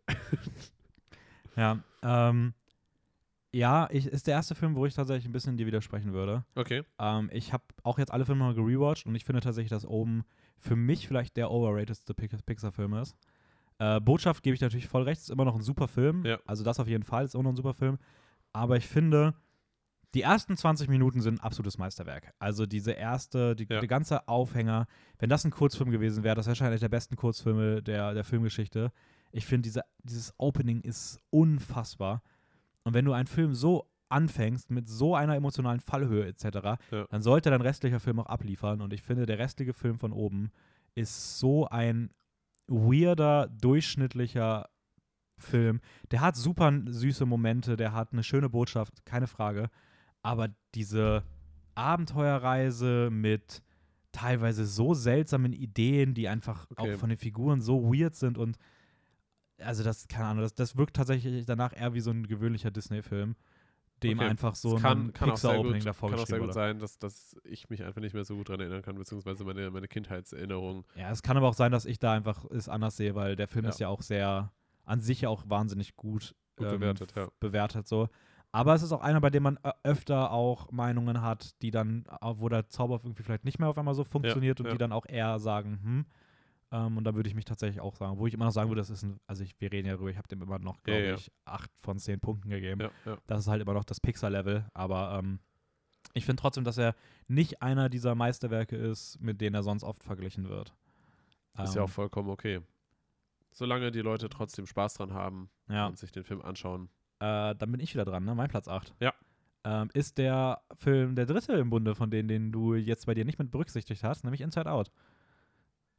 Ähm, Okay. Was meinst du nicht berücksichtigt habe? ne, weil du hast den doch auf. Ach so. Äh, ja, mit Brave Okay, und. ich war, ich ähm, war gerade, naja. komplett lost. Nein, nein, nein, einfach weil du ja drei Filme nicht auf dein Ranking. Ja, das ja, ja, jetzt dann- stimmt. Deswegen auf, über die, die drei wird auf Ja. jeden Fall geredet, weil ich habe alle jetzt irgendwo eingebaut gehabt. Ja, ja, ja, Ähm, fast, fast. Genau, also Inside, Inside Out. ja. Zur Handlung hast du schon alles gesagt. Emotionen, Familienkonflikt. Es geht um Trauer, Freude, Angst, Ekel und Wut. Ähm, und Hast du Freude gesagt? Ja. Okay. als erstes oder zweites so, ich glaube als zweites. Okay. Ähm, genau, es wird, also was man sagen muss, was ist die ganz große Stärke von Inside Out? Die Art und Weise, wie die Psyche eines Menschen, gerade eines jungen Menschen mit all seinen Facetten und so weiter, visualisiert wird, abgebildet wird, wie das ineinander greift, wie, wie ein Gedächtnis als Bibliothek genutzt wird, wie Träume entstehen etc. Das ist der absolute Wahnsinn. Von der Mhm. Kreativität ist das Next Level. Ähm, es gibt für mich ein ganz kleines Problem mit dem Film, weswegen er ebenfalls mit den ganz oberen bei mir nicht mithalten kann. Ja. Ähm, er ist zu gut für einen Kinderfilm.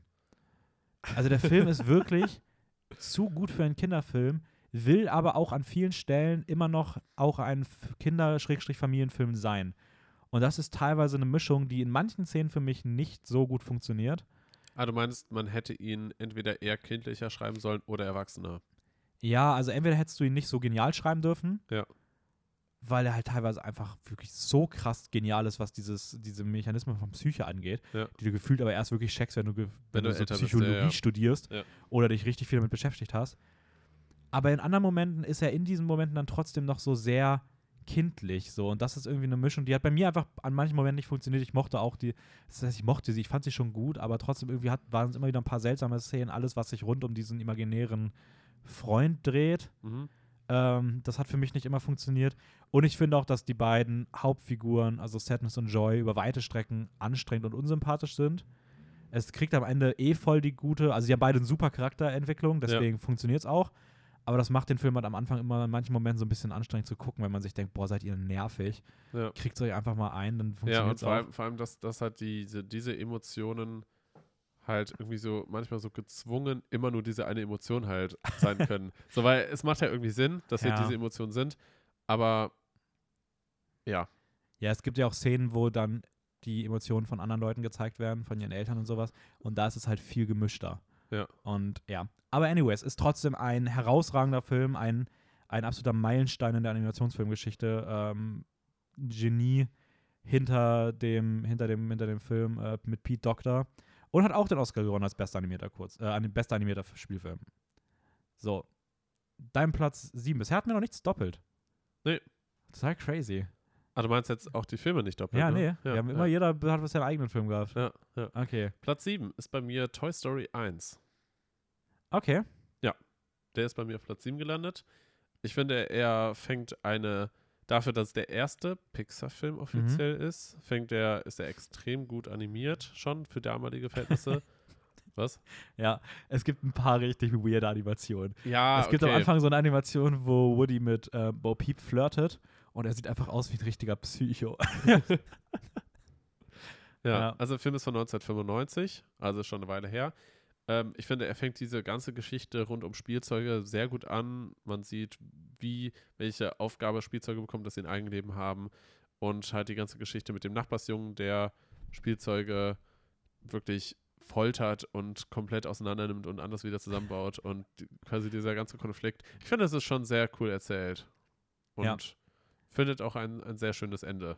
Ich finde auch, der hat einfach, was den Humor angeht, ein unfassbar gutes Timing. Ja, ja. Also, ähm, ich finde wieder, es ist nicht der witzigste, aber es ist eigentlich der, in dem objektiv wahrscheinlich der Humor am besten ist, weil das Timing einfach unfassbar gut ist. Und auch einfach, ja, jeder Witz noch gefühlt originell ist und sowas. Ja. Ähm, ja.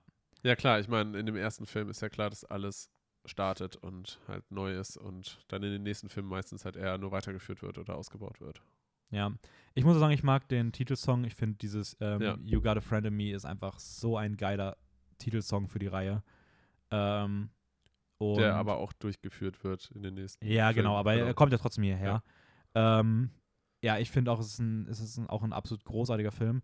Ähm, die Figuren sind, sind allesamt super. Ich finde Woody tatsächlich im ersten Teil noch ein bisschen unsympathisch. Und als Titelfigur dann einfach auch wieder dieses über zu weite Strecken nervt er. Oder ist einfach, also wo du dir einfach denkst, so, ach Mann. Und ich finde, der Relief, den seine Figur bekommt, also wenn man versucht, das so ein bisschen zu reflektieren und so, ist halt nicht so krass. Also ich finde, Ja, man kriegt Ja. bei der Titelfigur ab dem zweiten Teil auf jeden Fall deutlich mehr Tiefe rein. ja, ja. Ähm, aber nee, an sich Ich echt finde, ein richtig schöner Film. ich finde Buzz, Buzz Auftritt einfach sehr, sehr cool. Ja, Dass, er, dass er denkt, dass er halt wirklich ein Space Ranger ist und ja. ja. Ähm, ja, mein Platz, wo sind wir denn? Sechs, Sieben. Sieben? Sieben? Mein Platz Ja. sieben. Äh, wir bleiben bei Toy Story, Mhm. gehen aber einen weiter. Ähm, Toy Story 2.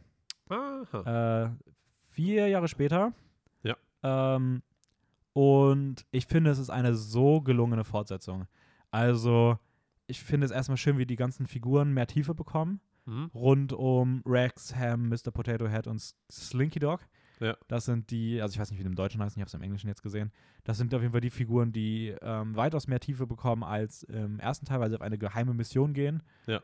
Ähm, ich finde die, die neuen Figuren großartig, dass man es wirklich, wirklich schafft, diesen Konflikt so menschlich und glaubhaft zu erzählen, dass Woody mit sich hadert, was, sein eigene, was seine eigene Zukunft wirklich ist Ja, und ja. dass man im Kopf sich beide Ausgänge gut vorstellen könnte. Ja. Ähm, dass man das schafft zu erzählen, ist absolut großartig. Ähm, der Film hat so witzige Anspielungen auf andere Filme rund um, ey, gut, will ich nicht sagen, einfach Ja, ja. Filmklassiker, die aufgegriffen werden und mit Spielzeugen eingebaut, nacherzählt werden. Das ist so witzig. Ähm, Ich finde tatsächlich, ich glaube, die beste Anspielung ist tatsächlich die von, äh, von Buzz und seinem Feind. ja, Ja. Das, also, das ist, also Ahnung, der, der Film ist einfach so ein, ein, ein Spektakel. Ähm, und ja, ich kann da gar nicht viel mehr zu sagen. Also ich, wenn der, wenn der emotional mich an manchen Momenten noch mehr gekriegt hätte, dann wäre der auch bei mir noch ein bisschen weiter oben. Ähm, aber ich glaube, es ist einer der, wenn nicht sogar der, ne, vielleicht einer der Top 3 unterhaltsamsten ähm, Pixar-Filme auf jeden Fall. Wenn man nur vom reinen Unterhaltungswert ausgeht. Das war jetzt Toy Story 2. Toy Story 2, mein Ja. Platz 7. Dein Platz 6. Mein Platz 6 ist Ratatouille. Okay. Ich weiß, der ist bei dir wahrscheinlich sehr weit oben. Oder kommt auf jeden Fall Mhm. noch. Weiß Äh, man, ja, mal gucken. Was? Mal gucken. äh, ich weiß halt nur, wie du ihn geratet hast. Mhm. Du meintest, dass, dass du ihn sehr gut Hallo, findest. jetzt Spoiler hier mal nicht. Ja, sorry. ähm, ja, ist bei mir auf Platz 6 gelandet. aber ich schätze, es hat auch viel damit zu tun, dass ich ihn jetzt nicht nochmal gerewatcht habe. Ich, ich weiß noch ziemlich genau, wie er verläuft. Mhm. Und äh, die, die Story kann ich mir auch noch, also habe ich noch, noch sehr gut vor, vor Augen beziehungsweise im Kopf. Aber ich muss ihn nochmal rewatchen, um ihn nochmal genauer zu appreciaten, nehme ich mal an. Oder mir nochmal genau halt die Side-Characters und sowas halt anzuschauen. Ich habe ihn jetzt trotzdem sehr weit oben hingenommen, weil ich auch einfach jetzt nochmal im, im, ich sag mal, reflektierenden Dasitzen an meinem Schreibtisch, als ich das Skript zusammengeschrieben habe, ähm, einfach auch dachte, okay, der hat schon noch deutlich mehr Tiefe, als ich es in Erinnerung hatte. Ja. Ähm, ich werde auf jeden Fall später mal was zu sagen. Ja, kannst du gerne Ähm, aber vielleicht magst du trotzdem, weil es jetzt wieder was Neues ist so in, und der erste Kurze- Teil, ganz kurz so in ein, zwei Sätzen, aber wirklich nur sagen, um was Ja. das ganz kurz geht für Leute, die wieder nicht Ja. den Film kennen. Ratatouille, wie würde man sich diesen Film vorstellen? Ja, es liegt im Namen, es geht um Ratten und um das Gericht Ratatouille, also auch ums Kochen, äh, um genau genommen kochende Ratten. ähm, Es geht um äh, Remy, heißt, glaube ich, der Hauptcharakter. Ja, das fand ich immer richtig seltsam, weil ich dachte immer, dass die Hauptfigur einfach Ratatouille heißt. Also ich habe sie Kratte früher immer Ratatouille genannt, aber sie heißt einfach Remy. Der Ratatouille heißt nur das Gericht. Ja. Ja. Nee, also es geht um Remy, eine Ratte in einem Rattenclan, würde ich ihn jetzt mal nennen. Mhm. Oder ja. Äh, die ein bisschen anders denkt als, als die restlichen Ratten und hat einen Konflikt mit seinem Vater, der das Rattenoberhaupt ist. Und äh, Remy ja, wendet sich so ein bisschen vom Clan ab und ähm, möchte die Welt entdecken und kochen, weil er irgendwie eine, eine besondere Gabe dafür hat und trifft auf, wie heißt er nochmal? Linguine. Linguini. Ähm, einen, ich weiß nicht, wie man ihn am besten beschreiben kann. Also eigentlich nicht Koch, aber der Sohn von einem Koch. Und er soll, ja, wird irgendwie mit auch in diese, in diese Welt des Kochens reingeworfen und die beiden treffen aufeinander und ähm, das sorgt für sehr viel Chaos, Ja. würde ich mal behaupten. Ja, ich sage da später mal was zu. Ja. Mein Platz 6. Und jetzt vorweg möchte ich sagen, hier zwischen ist es für mich eine große Lücke gewesen. Also Platz 7 und Platz 6 waren recht weit auseinander und jetzt kommen für mich alle sechs Filme, die ich für absolut herausragende Meisterwerke halte. Da bin ich mal gespannt, was Und wir kommt. beginnen bei Platz 6 mit der ersten Doppelung heute. Das erste Mal, dass wir einen Film haben, den wir schon hatten. Mhm. Ähm, Monsters Inc. Ha, Ähm, sehr schön. Pete Doctor 2001, du hast schon alles dazu gesagt. Warum finde ich ihn nochmal eine Spur besser? Äh, Ich finde die, also äh, der Film, der ist bei mir am Folgetag, nachdem ich ihn geguckt hatte, nochmal so viel krasser im Kopf gewesen. Ähm, ich finde, die Figuren sind herausragend. Allesamt sind so richtig schön schrullig. Ich finde, das passt da einfach gut als. Wort. Ähm, das Duo ist eins, für mich eins der besten Buddy-Duos der Filmgeschichte, würde ich behaupten. Mhm. Also ich finde, die beiden zusammen sind so cool. Ähm, und die Geschichte ist einfach wahnsinnig berührend, weil das merkt man gerade, wenn dann, wenn man guckt, wie simpel dieses Finale eigentlich funktioniert und was das für alle beteiligten Figuren für eine riesige Charakterentwicklung auf einen Schlag hat. Ähm, es ist vielleicht der witzigste Pixar-Film von allen. Also ich finde, in keinem anderen Film ist der Humor Ich so find- präsent. Der, der Humor funktioniert auch extrem gut. Der Humor ist sehr gut auch on point. Ja, und ähm, ich, ich muss sagen, also ich habe mich, ich habe ich hab den jetzt tatsächlich, einer der wenigen Filme, die ich jetzt das erste Mal gesehen habe. Mhm. Und ich habe mich richtig krass in den Film verliebt. Hm. Also, ja, das auf jeden Fall zu meinem Platz 6. Wie gesagt, du hast den Rest ja schon alles ausgeführt. Kommen wir zu deinem Platz 5. Mein Platz 5, äh, jetzt gibt es bei mir eine Doppelung, ist äh, Toy Story 2. Tatsächlich. Na, okay. Ähm, ich finde aber auch gerade hier die oberen Filme, ich fand es richtig, richtig schwierig, die Toy Story-Filme einzuordnen, weil ich alle sehr gut finde. Mhm. Ähm, und dazwischen sich halt dann andere Filme reinmischen und es halt schwierig ist, da. Ich, ich hatte Schwierigkeiten, sie da irgendwie richtig einzuordnen. Ja, okay. Weil ich, ich wollte jetzt nicht die Toy Story irgendwie alle nur auf die Top-Plätze setzen, weil es halt auch andere gute Filme gibt. Aber ich, weiß nicht, ich, ich habe mich wirklich sehr in diese Toy Story-Reihe verliebt. Und ich habe sie zum ersten Mal gesehen. Also es ist so Ja. ähnlich jetzt wie bei dir wahrscheinlich mit, mit Monster AG gewesen. ja. Äh, absolut aber auch zu Recht. Also ich finde eh, dass Toy Story eine, eine so geile Filmreihe ist. Ja. Kann man einfach sagen, richtig geile Filmreihe. Richtig, eine richtig geile Filmreihe. Ja, Toy Story 2, bei mir auf Platz 5. Ähm, du hast eben auch schon viel dazu erzählt, wir haben auch schon drüber geredet. ist die Fortsetzung vom ersten Teil. Wer hätte es gedacht? Mhm. Ähm, ja, eigentlich kann man schon wieder weitermachen, damit wir nicht zu viel Zeit verlieren. Dann können wir, die, können wir über die letzten Filme noch ein bisschen länger Ja, reden. ja, gerne. Beziehungsweise nee, gar nicht länger. Wir können am Ende über die Filme, die wir vielleicht jetzt ausgelassen haben, die dann nicht vorkommen, zumindest noch mal ganz kurz quatschen. Ganz kurz, ja. ähm, ja, Bei mein Platz der auf 5 Platz fünf, ist ja. äh, Wally. Wally. Ja. Ach, echt? Der ist so weit oben bei dir? Ja, der Okay. ist. Äh, es ist äh, ebenfalls ein Film, der sehr, wahnsinnig stark von seiner ersten halben Stunde lebt. Ähm, die, das gesamte Opening, die erste halbe Stunde, ebenfalls ein, ein Meisterwerk auf dem gleichen Level wie oben, meiner Meinung nach. Mhm. Ähm, nur, dass ich hier den restlichen Film deutlich besser finde. Ähm, was man einfach. Also, dieser Film ist so mutig, Ja. einfach eine Geschichte zu erzählen, wo die gesamten Emotionen eigentlich auf zwei Roboter gelegt werden. Roboter, die Ja. fast nie sprechen. Ja. Dass das für einen Kinderfilm funktioniert, dass das so eine etwas Traumhaftes hat, diese Blicke von Wally in die Sterne, diese Emotionen, dieses Hände halten im Regen, während eigentlich mal abgeschaltet ist, diese Liebesgeschichte, die erzählt wird, die so berührend ist, obwohl sie so anders ist als das, was man eigentlich irgendwie kennt. Ähm, manche Szenen, die unfassbar sind, diese Szene im Weltall, ähm, der Tanz der beiden Roboter im Weltall mit Schaum etc., das Ja. ist einfach von einem anderen Stern, so schön. Ähm, der Gedanke dieses, worum es halt auch geht, was ist denn, wenn die Erde verlassen wurde Ja, und ja, nur noch ein. Roboter zurückbleibt, der nicht abgeschaltet wurde, was macht der? Was bei dem gezeigt wird, dieses, boah, diese unfassbare Melancholie, wenn Wally einfach trostlos über die Erde geht und einfach Müll sammelt und sowas und das irgendwie bei sich in den Schrank packt. Also ich finde diese melancholische, fast schon depressiv schöne Stimmung hat mich komplett umgehauen. Ähm, die erste halbe Stunde, wie gesagt, großartig. Ich finde, der Rest ist immer noch wahnsinnig witzig gewählt und kreativ ergänzt. Ähm, ich mag die Figuren. Ähm, die Geschichte ist witzig äh, und ja, also ich finde trotzdem auch die zweite Hälfte kann nicht mit den ersten halben Stunden ganz mithalten, ähm, außer in Momenten, weswegen er dann für mich doch nicht ganz um ist, aber an sich ist das Ding auch ein absolutes Meisterwerk und ähm, auch wieder ein Meilenstein des Animationskinos, weil es einfach zeigt, wie wenig Vertrautes man haben muss, um große Emotionen zu erzählen. Ja. Ähm, ja. Hat auch den Oscar gewonnen als bester animierter Spielfilm, by the way. Ich hatte Schwierigkeiten, Wally bei mir richtig einzuordnen, tatsächlich. Er ist bei mir jetzt nicht in den Top Ten. Mhm. Ähm, ich mag, ich finde auch das ganze Feeling echt extrem schön, aber ich weiß nicht, ich hatte, ich finde es sehr schwierig, das so im Vergleich zu anderen Disney-Filmen irgendwie, ein, äh, anderen Pixar-Filmen irgendwie einzuordnen. Ja, kann, kann ich aber auch verstehen. Ja, Ähm, ja. Okay, was ist dein Platz 4?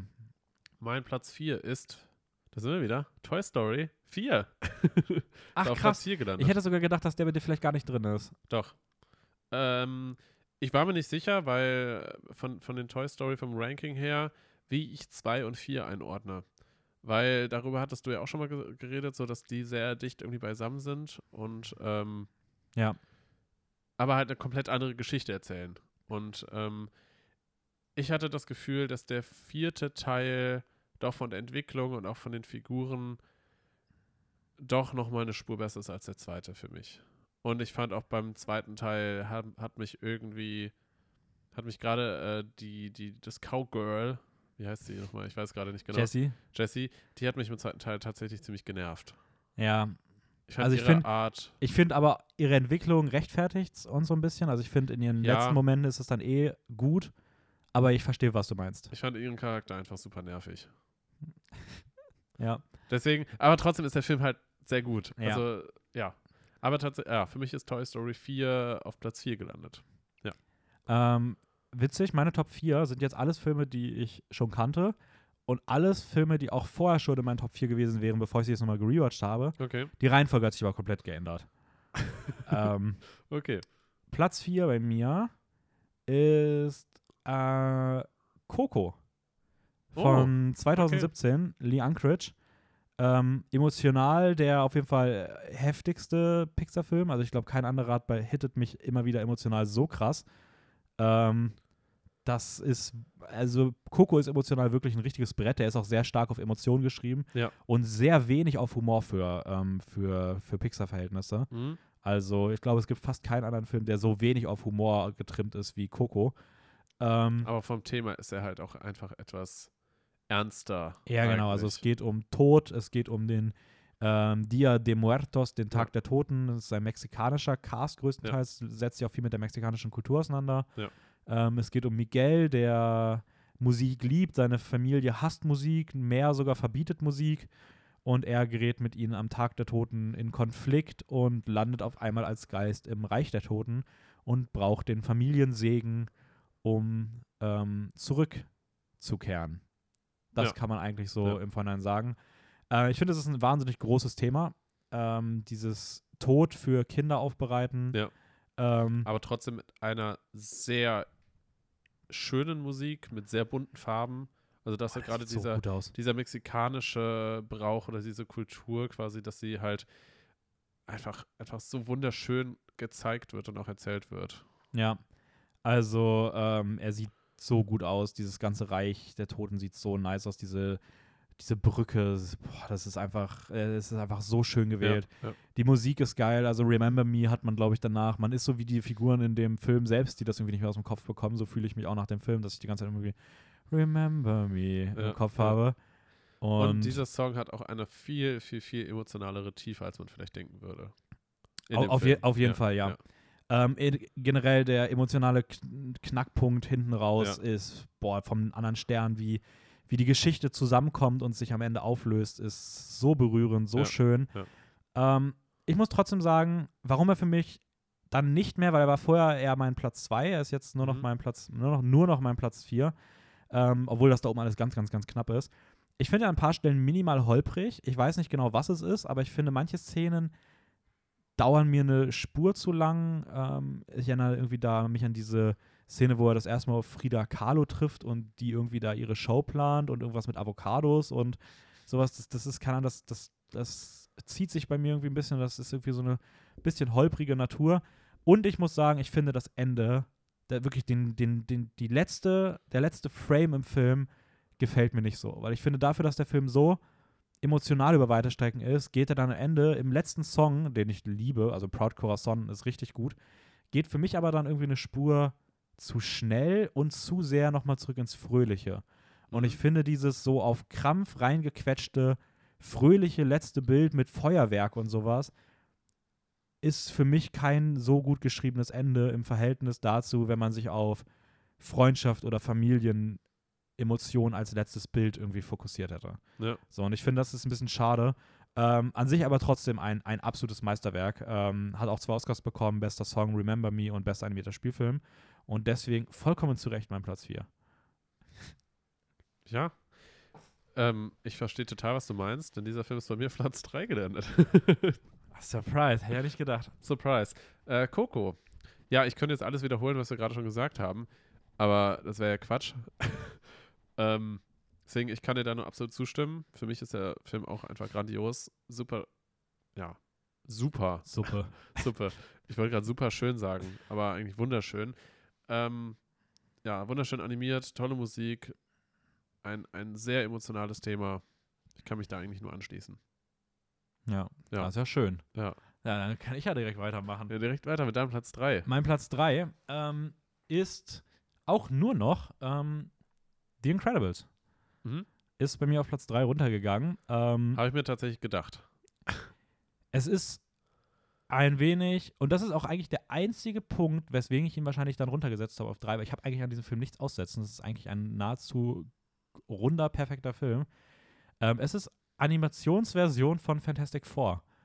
Es fühlt sich in manchen Momenten für mich ein bisschen zu sehr einfach nach bestehenden Superhelden an. Also so diese Fähigkeiten der Familie ist mir zu dicht irgendwie an.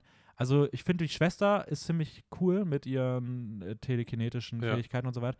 Aber so der Rest ist irgendwie so, es ist diese typische Vierergruppe so.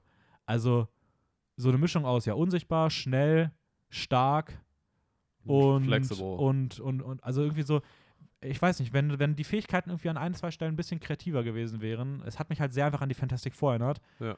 Und für einen Film, der sonst so kreativ ist, ähm, weiß ich nicht, obwohl das auch, wie gesagt, das ist Meckern auf absolut hohem Niveau. Ähm, sonst ist der Film einfach ein, ein, ein, ein, einer der besten Superheldenfilme wahrscheinlich, der je gemacht wurde. Ähm, es geht um Bob Parr und seine Familie. Superhelden haben eigentlich immer alles im Griff gehabt, aber dann ist ein bisschen was passiert und auf einmal waren sie in Vergessenheit geraten und illegal und leben ein Undercover-Leben als Normalos. Ähm, so auch Bob, der das nicht so gut wegsteckt und einfach 15 Jahre später dann als ähm, komplett ausgebrannter Versicherungsarbeiter arbeitet und ähm, sich dann aber die, die Chance auftut, doch wieder Gutes zu tun und dass auch eine, einen, einen, einen ganz großen Fall lostritt, ähm, ganz viel über Familien, Konflikte erzählt und auch in seinen Themen menschlich und wahnsinnig ernst ist. Also ich finde Ja, gerade dieses Zwischenmenschliche oder generell das Menschliche und das, ja, was es dir halt aussagt über, wie halt unsere Gesellschaft funktioniert und was das emotional mit dir macht und Ja. sowas, ähm, das, das ist halt unfassbar gut abgebildet und äh, das ist die ganz, ganz große Stärke. Der Film sieht auch großartig aus, geile Animation, eine tolle Geschichte, die wahnsinnig spannend ist, die man nicht vorhersehen kann. Ähm, großartiger Villain. Ähm, ja, ja.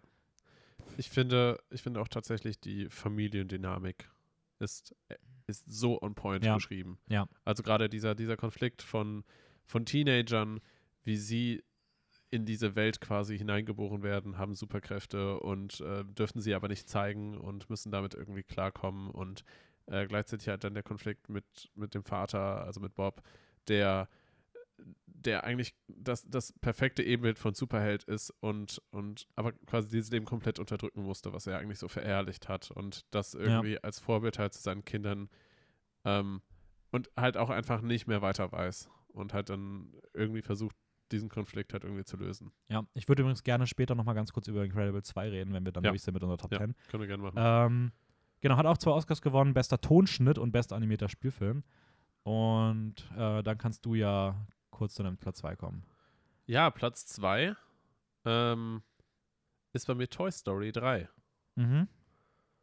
Ja, äh, über den haben wir noch nicht geredet. Ich glaube, der kommt bei dir jetzt auch als nächstes. Würde ich auch mal sagen, ja. Also mein Platz 2, auch kann ich schon mal sagen, ist auch Toy Story 2. 3. Äh, Toy Story 3, natürlich. Auf Platz 2 ist Toy Story 3, ja. Ja, Toy Story 3 für mich. Ähm, ich muss gleich nochmal genau sagen, warum ich das so gewechselt habe, äh, weil. Okay, ne, ich rede jetzt noch nicht über meinen Platz 1, Mhm. aber äh, Toy Story 3 wäre bei mir auf Platz 1, wenn der erste Platz bei mir nicht einfach äh, einen so Ja, okay, besonderen ja, Stellenwert ja. bekommen hätte. Genau, für mich ist Toy Story 3 wahrscheinlich der objektiv beste Pixar-Film. Mhm. Ähm, ich finde, also ich habe ihn halt jetzt erst gesehen, deswegen spricht bei mir kein Nostalgiefaktor oder sowas mit, dass ich ihn irgendwie mal als Kind oder sowas gesehen habe. Aber für mich, äh, das habe ich nach dem Film auch gesagt, für mich ist Toy Story 3 ein bisschen, da schwingen sehr viele Bong Joon-ho-Vibes mit. also ich finde, im Storytelling ist der Film einfach grandios. Also nahezu perfekt, würde ich schon fast Mhm. sagen.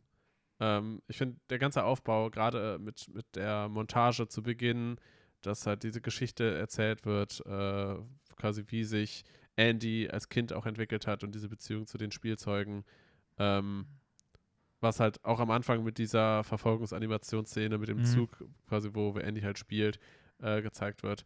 Ähm, und dann halt dieser Konflikt dazu, dass Andy halt alt geworden ist und halt eigentlich nicht mehr mit den Spielzeugen spielt. Mhm. So, ich finde, ich finde diese ganze Geschichte, wie sie, wie sie aufgebaut ist und erzählt wird, ist für mich eigentlich nahezu perfekt.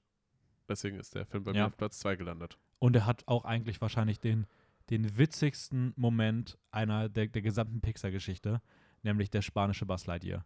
Der spanische Buzz Lightyear ist einfach unfassbar Ja, witzig. ja, ja. Also, ähm, das, das ist einfach, also das hat mich, das killt mich immer noch komplett. ähm, Ja, finde ich auch sehr gut. ja, ich kann mich dem nur anschließen. Also für mich auch mit Abstand der beste Teil der Toy Story-Reihe. Ja. Ähm, ich finde es halt so krass. Es ist halt für mich die perfekte Fortsetzung. Du hast einen Film, der elf Jahre nach dem Vorgänger rauskommt Ja. und so gut verstanden hat, die, die Leute, die Toy Story 1 und 2 geguckt haben, wie die älter geworden sind. Das sind zehn Jahre vergangen. Was sind die Ja. neuen Themen im Leben, Ja, die die ja. beschäftigen? Und das schafft dieser Film so gut mit seinem Nostalgiefaktor zu verbinden, dass du diese Mischung aus dem vertrauten Toy Story gemischt, aber mit einem ganz anderen Wertebild, mit einem ganz anderen, mit einer ganz anderen Botschaft und sowas hast. Das ist so unfassbar gut geschrieben. Ähm, und ja, würde ich dir, ich stimme dir bei allem zu, hat auch zwei Oscars bekommen, bester Song mit We Belong Together und bester animierter Spielfilm wieder mal. Mhm. Ähm, ja, und wäre eigentlich auch ein also emotional, emotional richtiges Brett am Ende. Ja. Ähm, ja, ja, ja. Wäre ein super Abschluss für die, für die Reihe gewesen. Ja. Aber Teil 4 hat dem jetzt auch nicht geschadet. Nee, sowieso nicht. Ähm, das Einzige, was ich mir irgendwie gehofft hätte oder so, ja, ich sag mal, gehofft habe, während ich den Film geschaut habe, ähm, ist, dass sie da vielleicht diese Wand gebrochen hätten, die im ersten Teil schon mal angedeutet wurde. Äh, ich kann es jetzt absolut nachvollziehen, es schadet dem Film nicht. Also dieses, dass Spielzeuge, dass die Spielzeuge sich Andy quasi Ah, Erkenntlich gezeigt okay, hätten. okay, ja, ja. und dass das halt, also ich verstehe, warum sie es nicht tun, Mhm. ähm, und dass, dass halt die ganze Geschichte so, wie sie erzählt wird, auch total gut erzähl weitererzählt wird. Aber irgendwie, ich hatte es gehofft, dass sie diesen, dass sie diese, diese Wand irgendwie brechen. Und dass, dass sich die Spielzeuge ihm irgendwie erkenntlich zeigen, um halt einfach diese Beziehung auch voranzutreiben. Aber ich kann verstehen, dass sie da halt eigentlich einen Cut einfach setzen wollten, Ja. damit da halt quasi die Geschichte zu Es Ende hätte, glaube ich, den. Film auch die Botschaft weggenommen, so ein bisschen. Also, äh, es ist jetzt auch angekündigt, 2022 soll ein, ein Spin-off kommen, Lightyear. Eine, die Vorgeschichte von Buzz. Ja. Ähm, ist für mich auch das, was ich über die gesamte Filmreihe sagen würde, was die größte Schwäche der Filmreihe ist. Weil ich finde, dass Buzz eigentlich als Figur wenig Entwicklung durchläuft. Und wenn man Ja. sich guckt, wie krass die Geschichte um Woody Ja. erzählt ist, da stinkt Buzz halt als Figur gerade von der Entwicklung her schon sehr ab und man Ja. kriegt eigentlich nie irgendwie bei ihrem, bei, bei ihm mal mehr Tiefe rein. Was schade ist, weil sie eigentlich beide so Lead-Charaktere sind. Also klar ist Mhm. Woody auf jeden Fall die, die, die, das Gesicht von Toy Story, aber ähm, deswegen bin ich mal gespannt, was das Spin-off kann. Das soll dann 2022 rauskommen. Wird jetzt in Zukunft nicht mehr von Tim Allen gesprochen, sondern jetzt von Chris Evans. Oh, okay. Ähm, ja, ist der zweitnächste Film. Der nächste ist ja Turning Red. Das ist das mit diesem riesigen roten Panda-Fluff Hulk, Ja. über den wir schon mal geredet haben. Der Trailer sieht super aus. Ähm, das an der Stelle vielleicht kurz mal. Ähm, darfst du direkt weitermachen. Dein Platz mein Platz 1. 1 ist The Incredibles. Ja, ist auch ein guter Platz 1, muss ich sagen. Ja, also es ist bei mir, ja, ich glaube, da wird auch nichts drankommen, wahrscheinlich nie drankommen. Ähm, das ist für mich einfach meine Kindheit gewesen. Ähm, ich habe den Film bestimmt als Kind 20, 25 Mal gesehen oder sowas. Also Nerd. ich konnte wirklich die Dialoge von, von vorne bis hinten komplett mitsprechen. Mhm. Also, ich weiß nicht, als, als Kind so solche, so einen Superheldenfilm zu sehen, wahrscheinlich hat mir das auch, hat mich das auch sehr stark geprägt im Sinne von Marvel, dass ich halt einfach Superhelden irgendwie super, super finde. mhm. ähm, oder sehr ansprechend finde, spannend finde. Einfach diese Gedanken von, wie ist es irgendwie Superkräfte zu haben und ähm, habe mich da wahrscheinlich auch sehr stark in den Flash irgendwie wieder gesehen, äh, damals als Kind. Also dann aus Incredibles und nicht aus Marvel. Ähm, ja, für mich ist es einfach ein großartiger Film. Die, die komplette Aufmachung sind super Charaktere. Ähm, eine sehr charmante und auch ja, realistische Familiendynamik, die da mitspielt. Ja, wir haben eben eh schon, du hast eben eh schon sehr viel verraten, aber das wollte ich jetzt noch dazu sagen. Ja. Ja. Ähm, Mein Platz 1. ja, kommen wir zu meinem Platz 1. Ja. Ähm, Ratatouille. Habe ich mir gedacht. Also, äh, ich habe den jetzt nochmal geguckt, der war auch vorher, fand ich den schon wahnsinnig gut, aber der hat mich jetzt wirklich, also der hat mich wirklich komplett umgehauen. Hm? Ähm, es ist für mich wahrscheinlich der beste Animationsfilm so neben Into the Spider-Verse und Shihiro. Ähm, Mhm. die drei würde ich so an der, an der Spitze sehen. Ähm, ich, ich liebe einfach alles an diesem Film. Also, das ist das Ding. Ratatouille hat eine ganz, ganz eigene Stimmung und ist wieder einer dieser Filme, der irgendwie es schafft, so die Essenz des Lebens einzufangen. Und du kannst für sowas nichts Besseres nehmen als so, so Essen und dieses, diese Sterneküche und dieses Genießen von Lebensmitteln. Und genau dann da in, diesen, in dieser Stimmung findet sich irgendwie auch der Film selbst irgendwie wieder. Und es ist einfach ein Film, ich wüsste nicht eine Sache, die man besser machen könnte. Also es ist so, äh, selbst wenn man irgendwie mit irgendwas sagt, das, das funktioniert bei einem nicht, aber es, der Film könnte nichts anders machen. Und es ist so, er ist so unfassbar rund und so perfekt einfach inszeniert. Die Figuren sind allesamt toll, die Figurenentwicklungen sind so realistisch, ähm, egal ob es eine Colette ist, eine Nebenfigur, die gleichzeitig aber auch auf ähm, der echten Colette basiert, einer Fra ganz, ganz wichtigen feministischen französischen ähm, Leitfigur und dass man sowas einfach noch mit reinbringt und dann hast du diese bewegende, berührende Geschichte zwischen Remy und seiner Familie. Ja. Du hast die Freundschaft zwischen Remy und, ähm, und, und Linguini.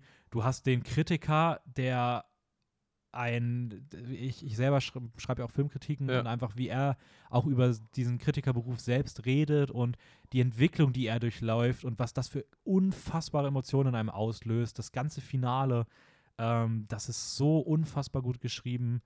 Ähm, es sieht wunderschön aus. Die Musik ist vielleicht die, mein, mein liebster Pixar-Soundtrack.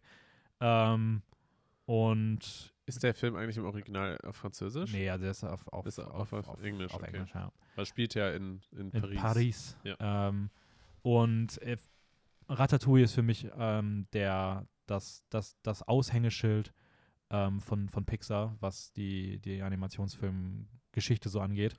Äh, hat ja auch den Oscar bekommen für besten animierten Spielfilm. Und ja, das waren unsere Top 10. Und ich gehe jetzt mal ganz kurz mal kurz ein bisschen durch. Ich würde sagen, wir gucken mal ganz kurz, was wir so alles nicht, nicht behandelt haben. Da wäre auf jeden Fall ähm, A Bug's Life. Den Ja. hast du, glaube ich, jetzt auch das erste Mal geguckt. Den habe ich das erstmal gesehen. über eine Ameisensiedlung, die von Heuschrecken unterdrückt wird. Wir müssen ja auch gar nicht so ganz viel zu sagen. ja, ja. Kann man auf ja. jeden Fall sagen, wahrscheinlich ein unterschätzt guter Film. Ja, so. finde ich also, auch, finde ich auch. ähm, ja, ja. Ich habe ihn jetzt tatsächlich nicht, nicht ja, so hoch gewertet bei mir, äh, weil ich ihn dann doch nicht so spannend fand wie. Ja, same. Ja. Würde ich genauso Ja. unterschreiben. Ähm, Findet Nemo ist bei mir übrigens ganz knapp rausgerutscht. Der war eigentlich bei mir auf Platz, war ganz lange auf Platz 10, bevor ich dann auch äh, Toy Story-Filme noch ein bisschen umsortiert Ja. habe und dann Teil 4 von Toy Story noch reingeflogen ist. Ähm, sonst wäre nämlich Findet Nemo bei mir auf Platz 10 gewesen. Habe ich jetzt gerewatcht, fand ich vom Rewatch, dachte ich nicht so gut, fand ich jetzt richtig, richtig toll. Mhm. Hat mir extrem gut gefallen, hast du eh schon alles zu gesagt. Finde ich witzig, weil Findet Nemo ist bei mir auch auf Platz 11. Stimmt, der war gar nicht drin, ne? Nee, der war Ach bei mir krass, nicht ich drin. dachte, du hattest den drin. Nee, der ist bei mir auf Platz 11 gelandet. Ja, ähm, nee, also äh, wirklich ein wunderschöner, wunderschöner Ja, Animationsfilm. Ähm, ja. Ich habe gedacht, wir hätten darüber geredet. Wir haben über Findet Dory geredet. Und dabei kurz über Findet Nemo, ja. Ähm, nee, ist bei mir auf Platz 11. Ähm, fand ich auf jeden Fall zum Rewatch deutlich besser. Ich gucke auch gerade mal, was sonst noch du. Okay, ganz kurz, ähm, nutzen wir mal ganz kurz die Zeit ähm, und ergänzen die beiden fehlenden Cars-Filme noch. Äh, die haben wir jetzt auch, ich habe beide das erste Mal gesehen gehabt, generell die ganze Cars-Reihe. Ähm, kanntest du sie schon? Ich habe die Cars-Reihe auch zum ersten Mal gesehen. Ähm, Was ist so dein Fazit? Gerade so, also Teil 2 können wir, brauchen wir nicht nochmal rüber reden, Ja, aber Teil ja. 1 und 3. Ähm, ich hatte sehr viel Spaß dran tatsächlich. Ich fand auch, äh, dass dafür, dass es um Autos geht, ich habe mir auch, ich weiß nicht, ich habe mich lange davor gedrückt, geweigert, diese Filme zu schauen, weil ich irgendwie dachte, das sind einfach irgendwie gefühlt, Anführungsstrichen, dumme Filme. Ähm, obwohl es einfach nur so eine, so eine Erwartungshaltung war, die nicht berechtigt ist. Äh, dafür fand ich aber den ersten ausgesprochen gut. Der zweite war weh. Mhm. Und der dritte fand ich tatsächlich am besten von der Reihe. Ja, würde ich eins zu eins so zustimmen, außer dass ich sagen würde, ich finde den, fand den ersten, ich muss sagen, ich mag im ersten die erste Hälfte gar nicht, also wirklich gar nicht. Der ist für mich auch einer der Anwärter gewesen, dann doch noch unten in die Flop mit reinzurutschen. Mhm. Ähm, aber die zweite Hälfte ist dann halt doch schon einfach stark und Ja. äh, ich mag auch das Ende. Ähm, auf einmal ist auch die ganze Tonalität eine andere, der Humor funktioniert und so weiter. Also ich weiß nicht, was die da gemacht haben, aber es gibt wirklich so einen richtigen Cut im Film und ab dann wird der Film so viel besser. Und ähm, ja, aber der zweite ist nicht nur mehr, sondern wirklich ähm, und der dritte würde ich auch unterschreiben, ist für mich auch der, der beste Film der, der Reihe. Ich finde einfach die Geschichte, wie sie weitererzählt wird, ist auch wieder eine, wo ich sage, es ergibt, ist eine schöne Fortsetzung. Und es ist eine Ja, Fortsetzung, ja, die ja. dem Ganzen was hinzufügt. Und ähm, ja, würde ich dir zustimmen.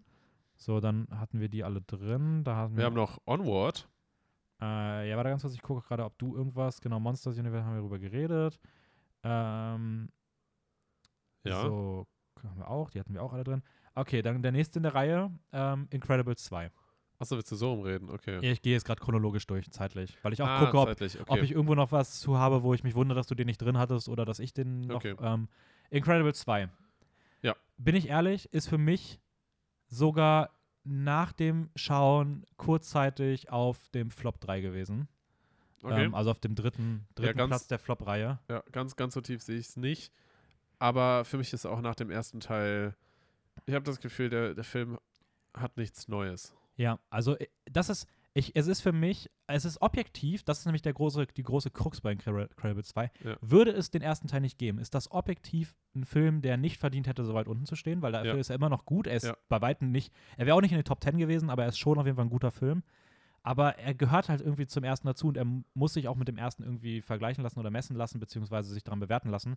Und es gibt keine andere Fortsetzung, die ich so, also Cast 2 zählt absolut nicht hier Ja. rein, aber von allen anderen Filmen gibt es für mich keine einzige Fortsetzung, die so wenig Neues erzählt, weil selbst Monster University und Finding Dory erzählen mehr Neues und mehr Figurenentwicklung einfach als Incredible 2, weil Incredible 2 erzählt nichts, wirklich nichts Neues. Ja. Die Figuren stehen komplett auf der Stelle. Man macht ja sogar am, die eine Entwicklung ähm, von Violet, so, wo man was hätte Neues erzählen können mit sie datet und was macht das mit ihr und sowas. Ja.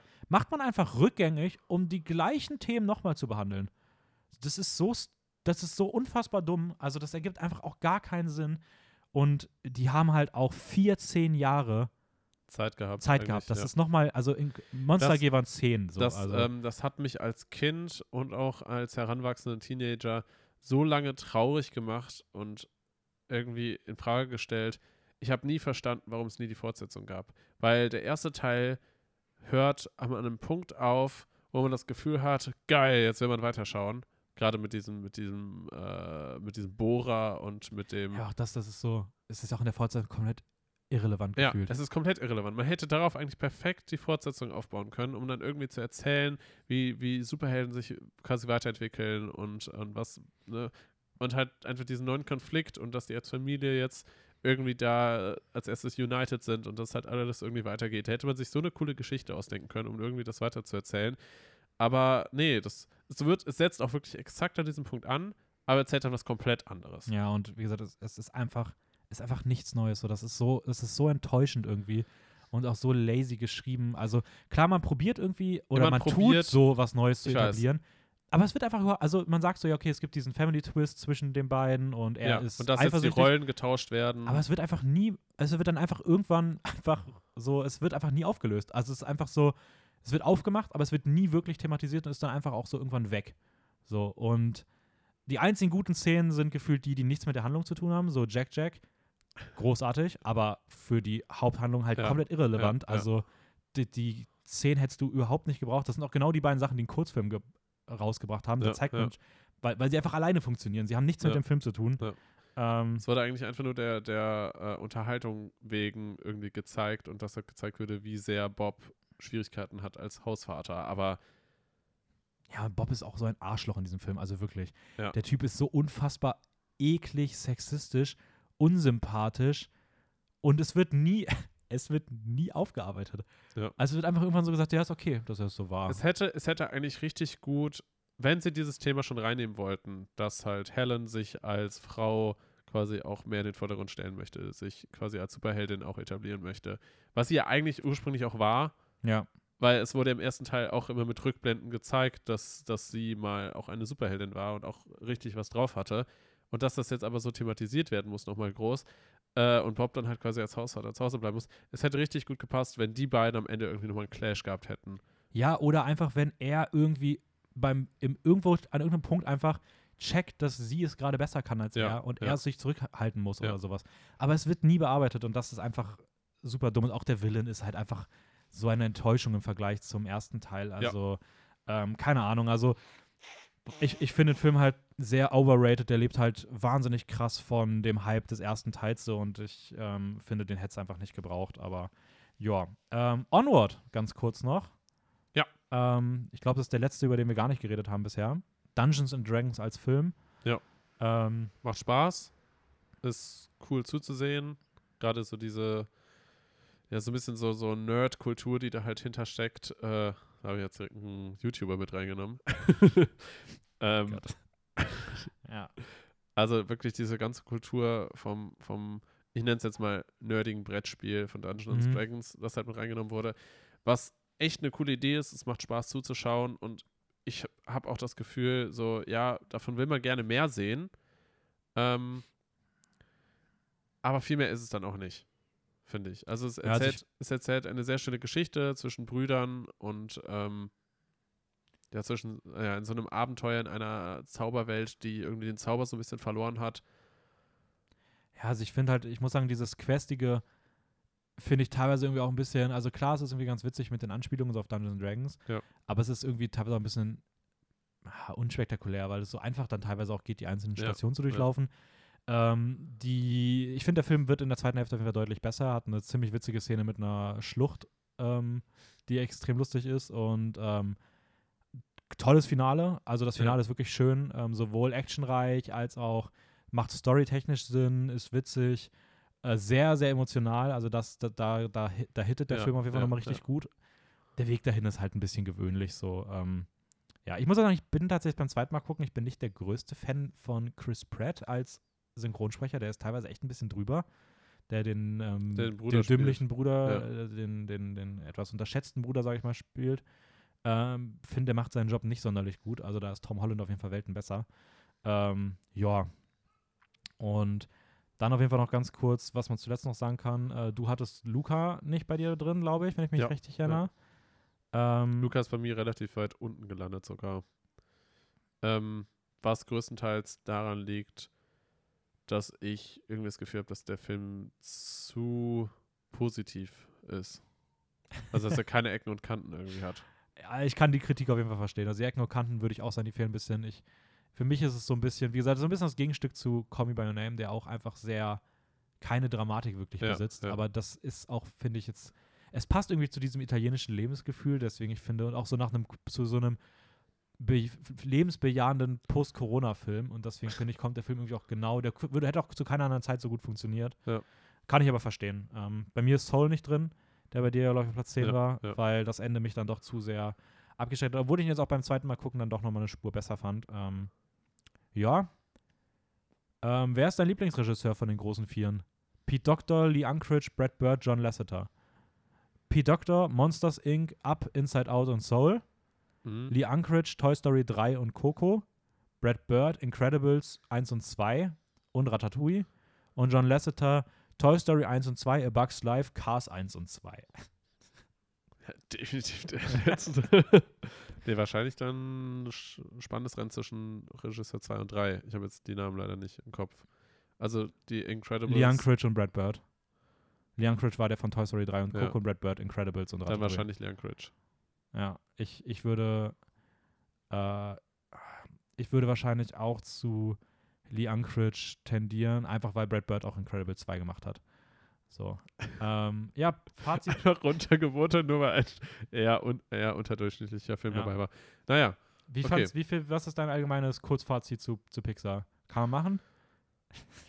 kann man auf jeden Fall machen. Also, wenn, wenn bei 24 Filmen der Schnitt ist, es sind alles, also der Schnitt ist, es sind sehr gute bis wirklich gute Filme dabei und fast keine schlechten oder unterdurchschnittlichen Filme. Ja, wenn du, wenn du, also wirklich, wenn du, wenn du Cast 2 rausnehmen würdest, wären Ja. alle Filme sehenswert. Ja. Selbst Merida, würde ich sagen, also Brave, würde ich sagen, ist ein Film, den man sich mal angucken kann.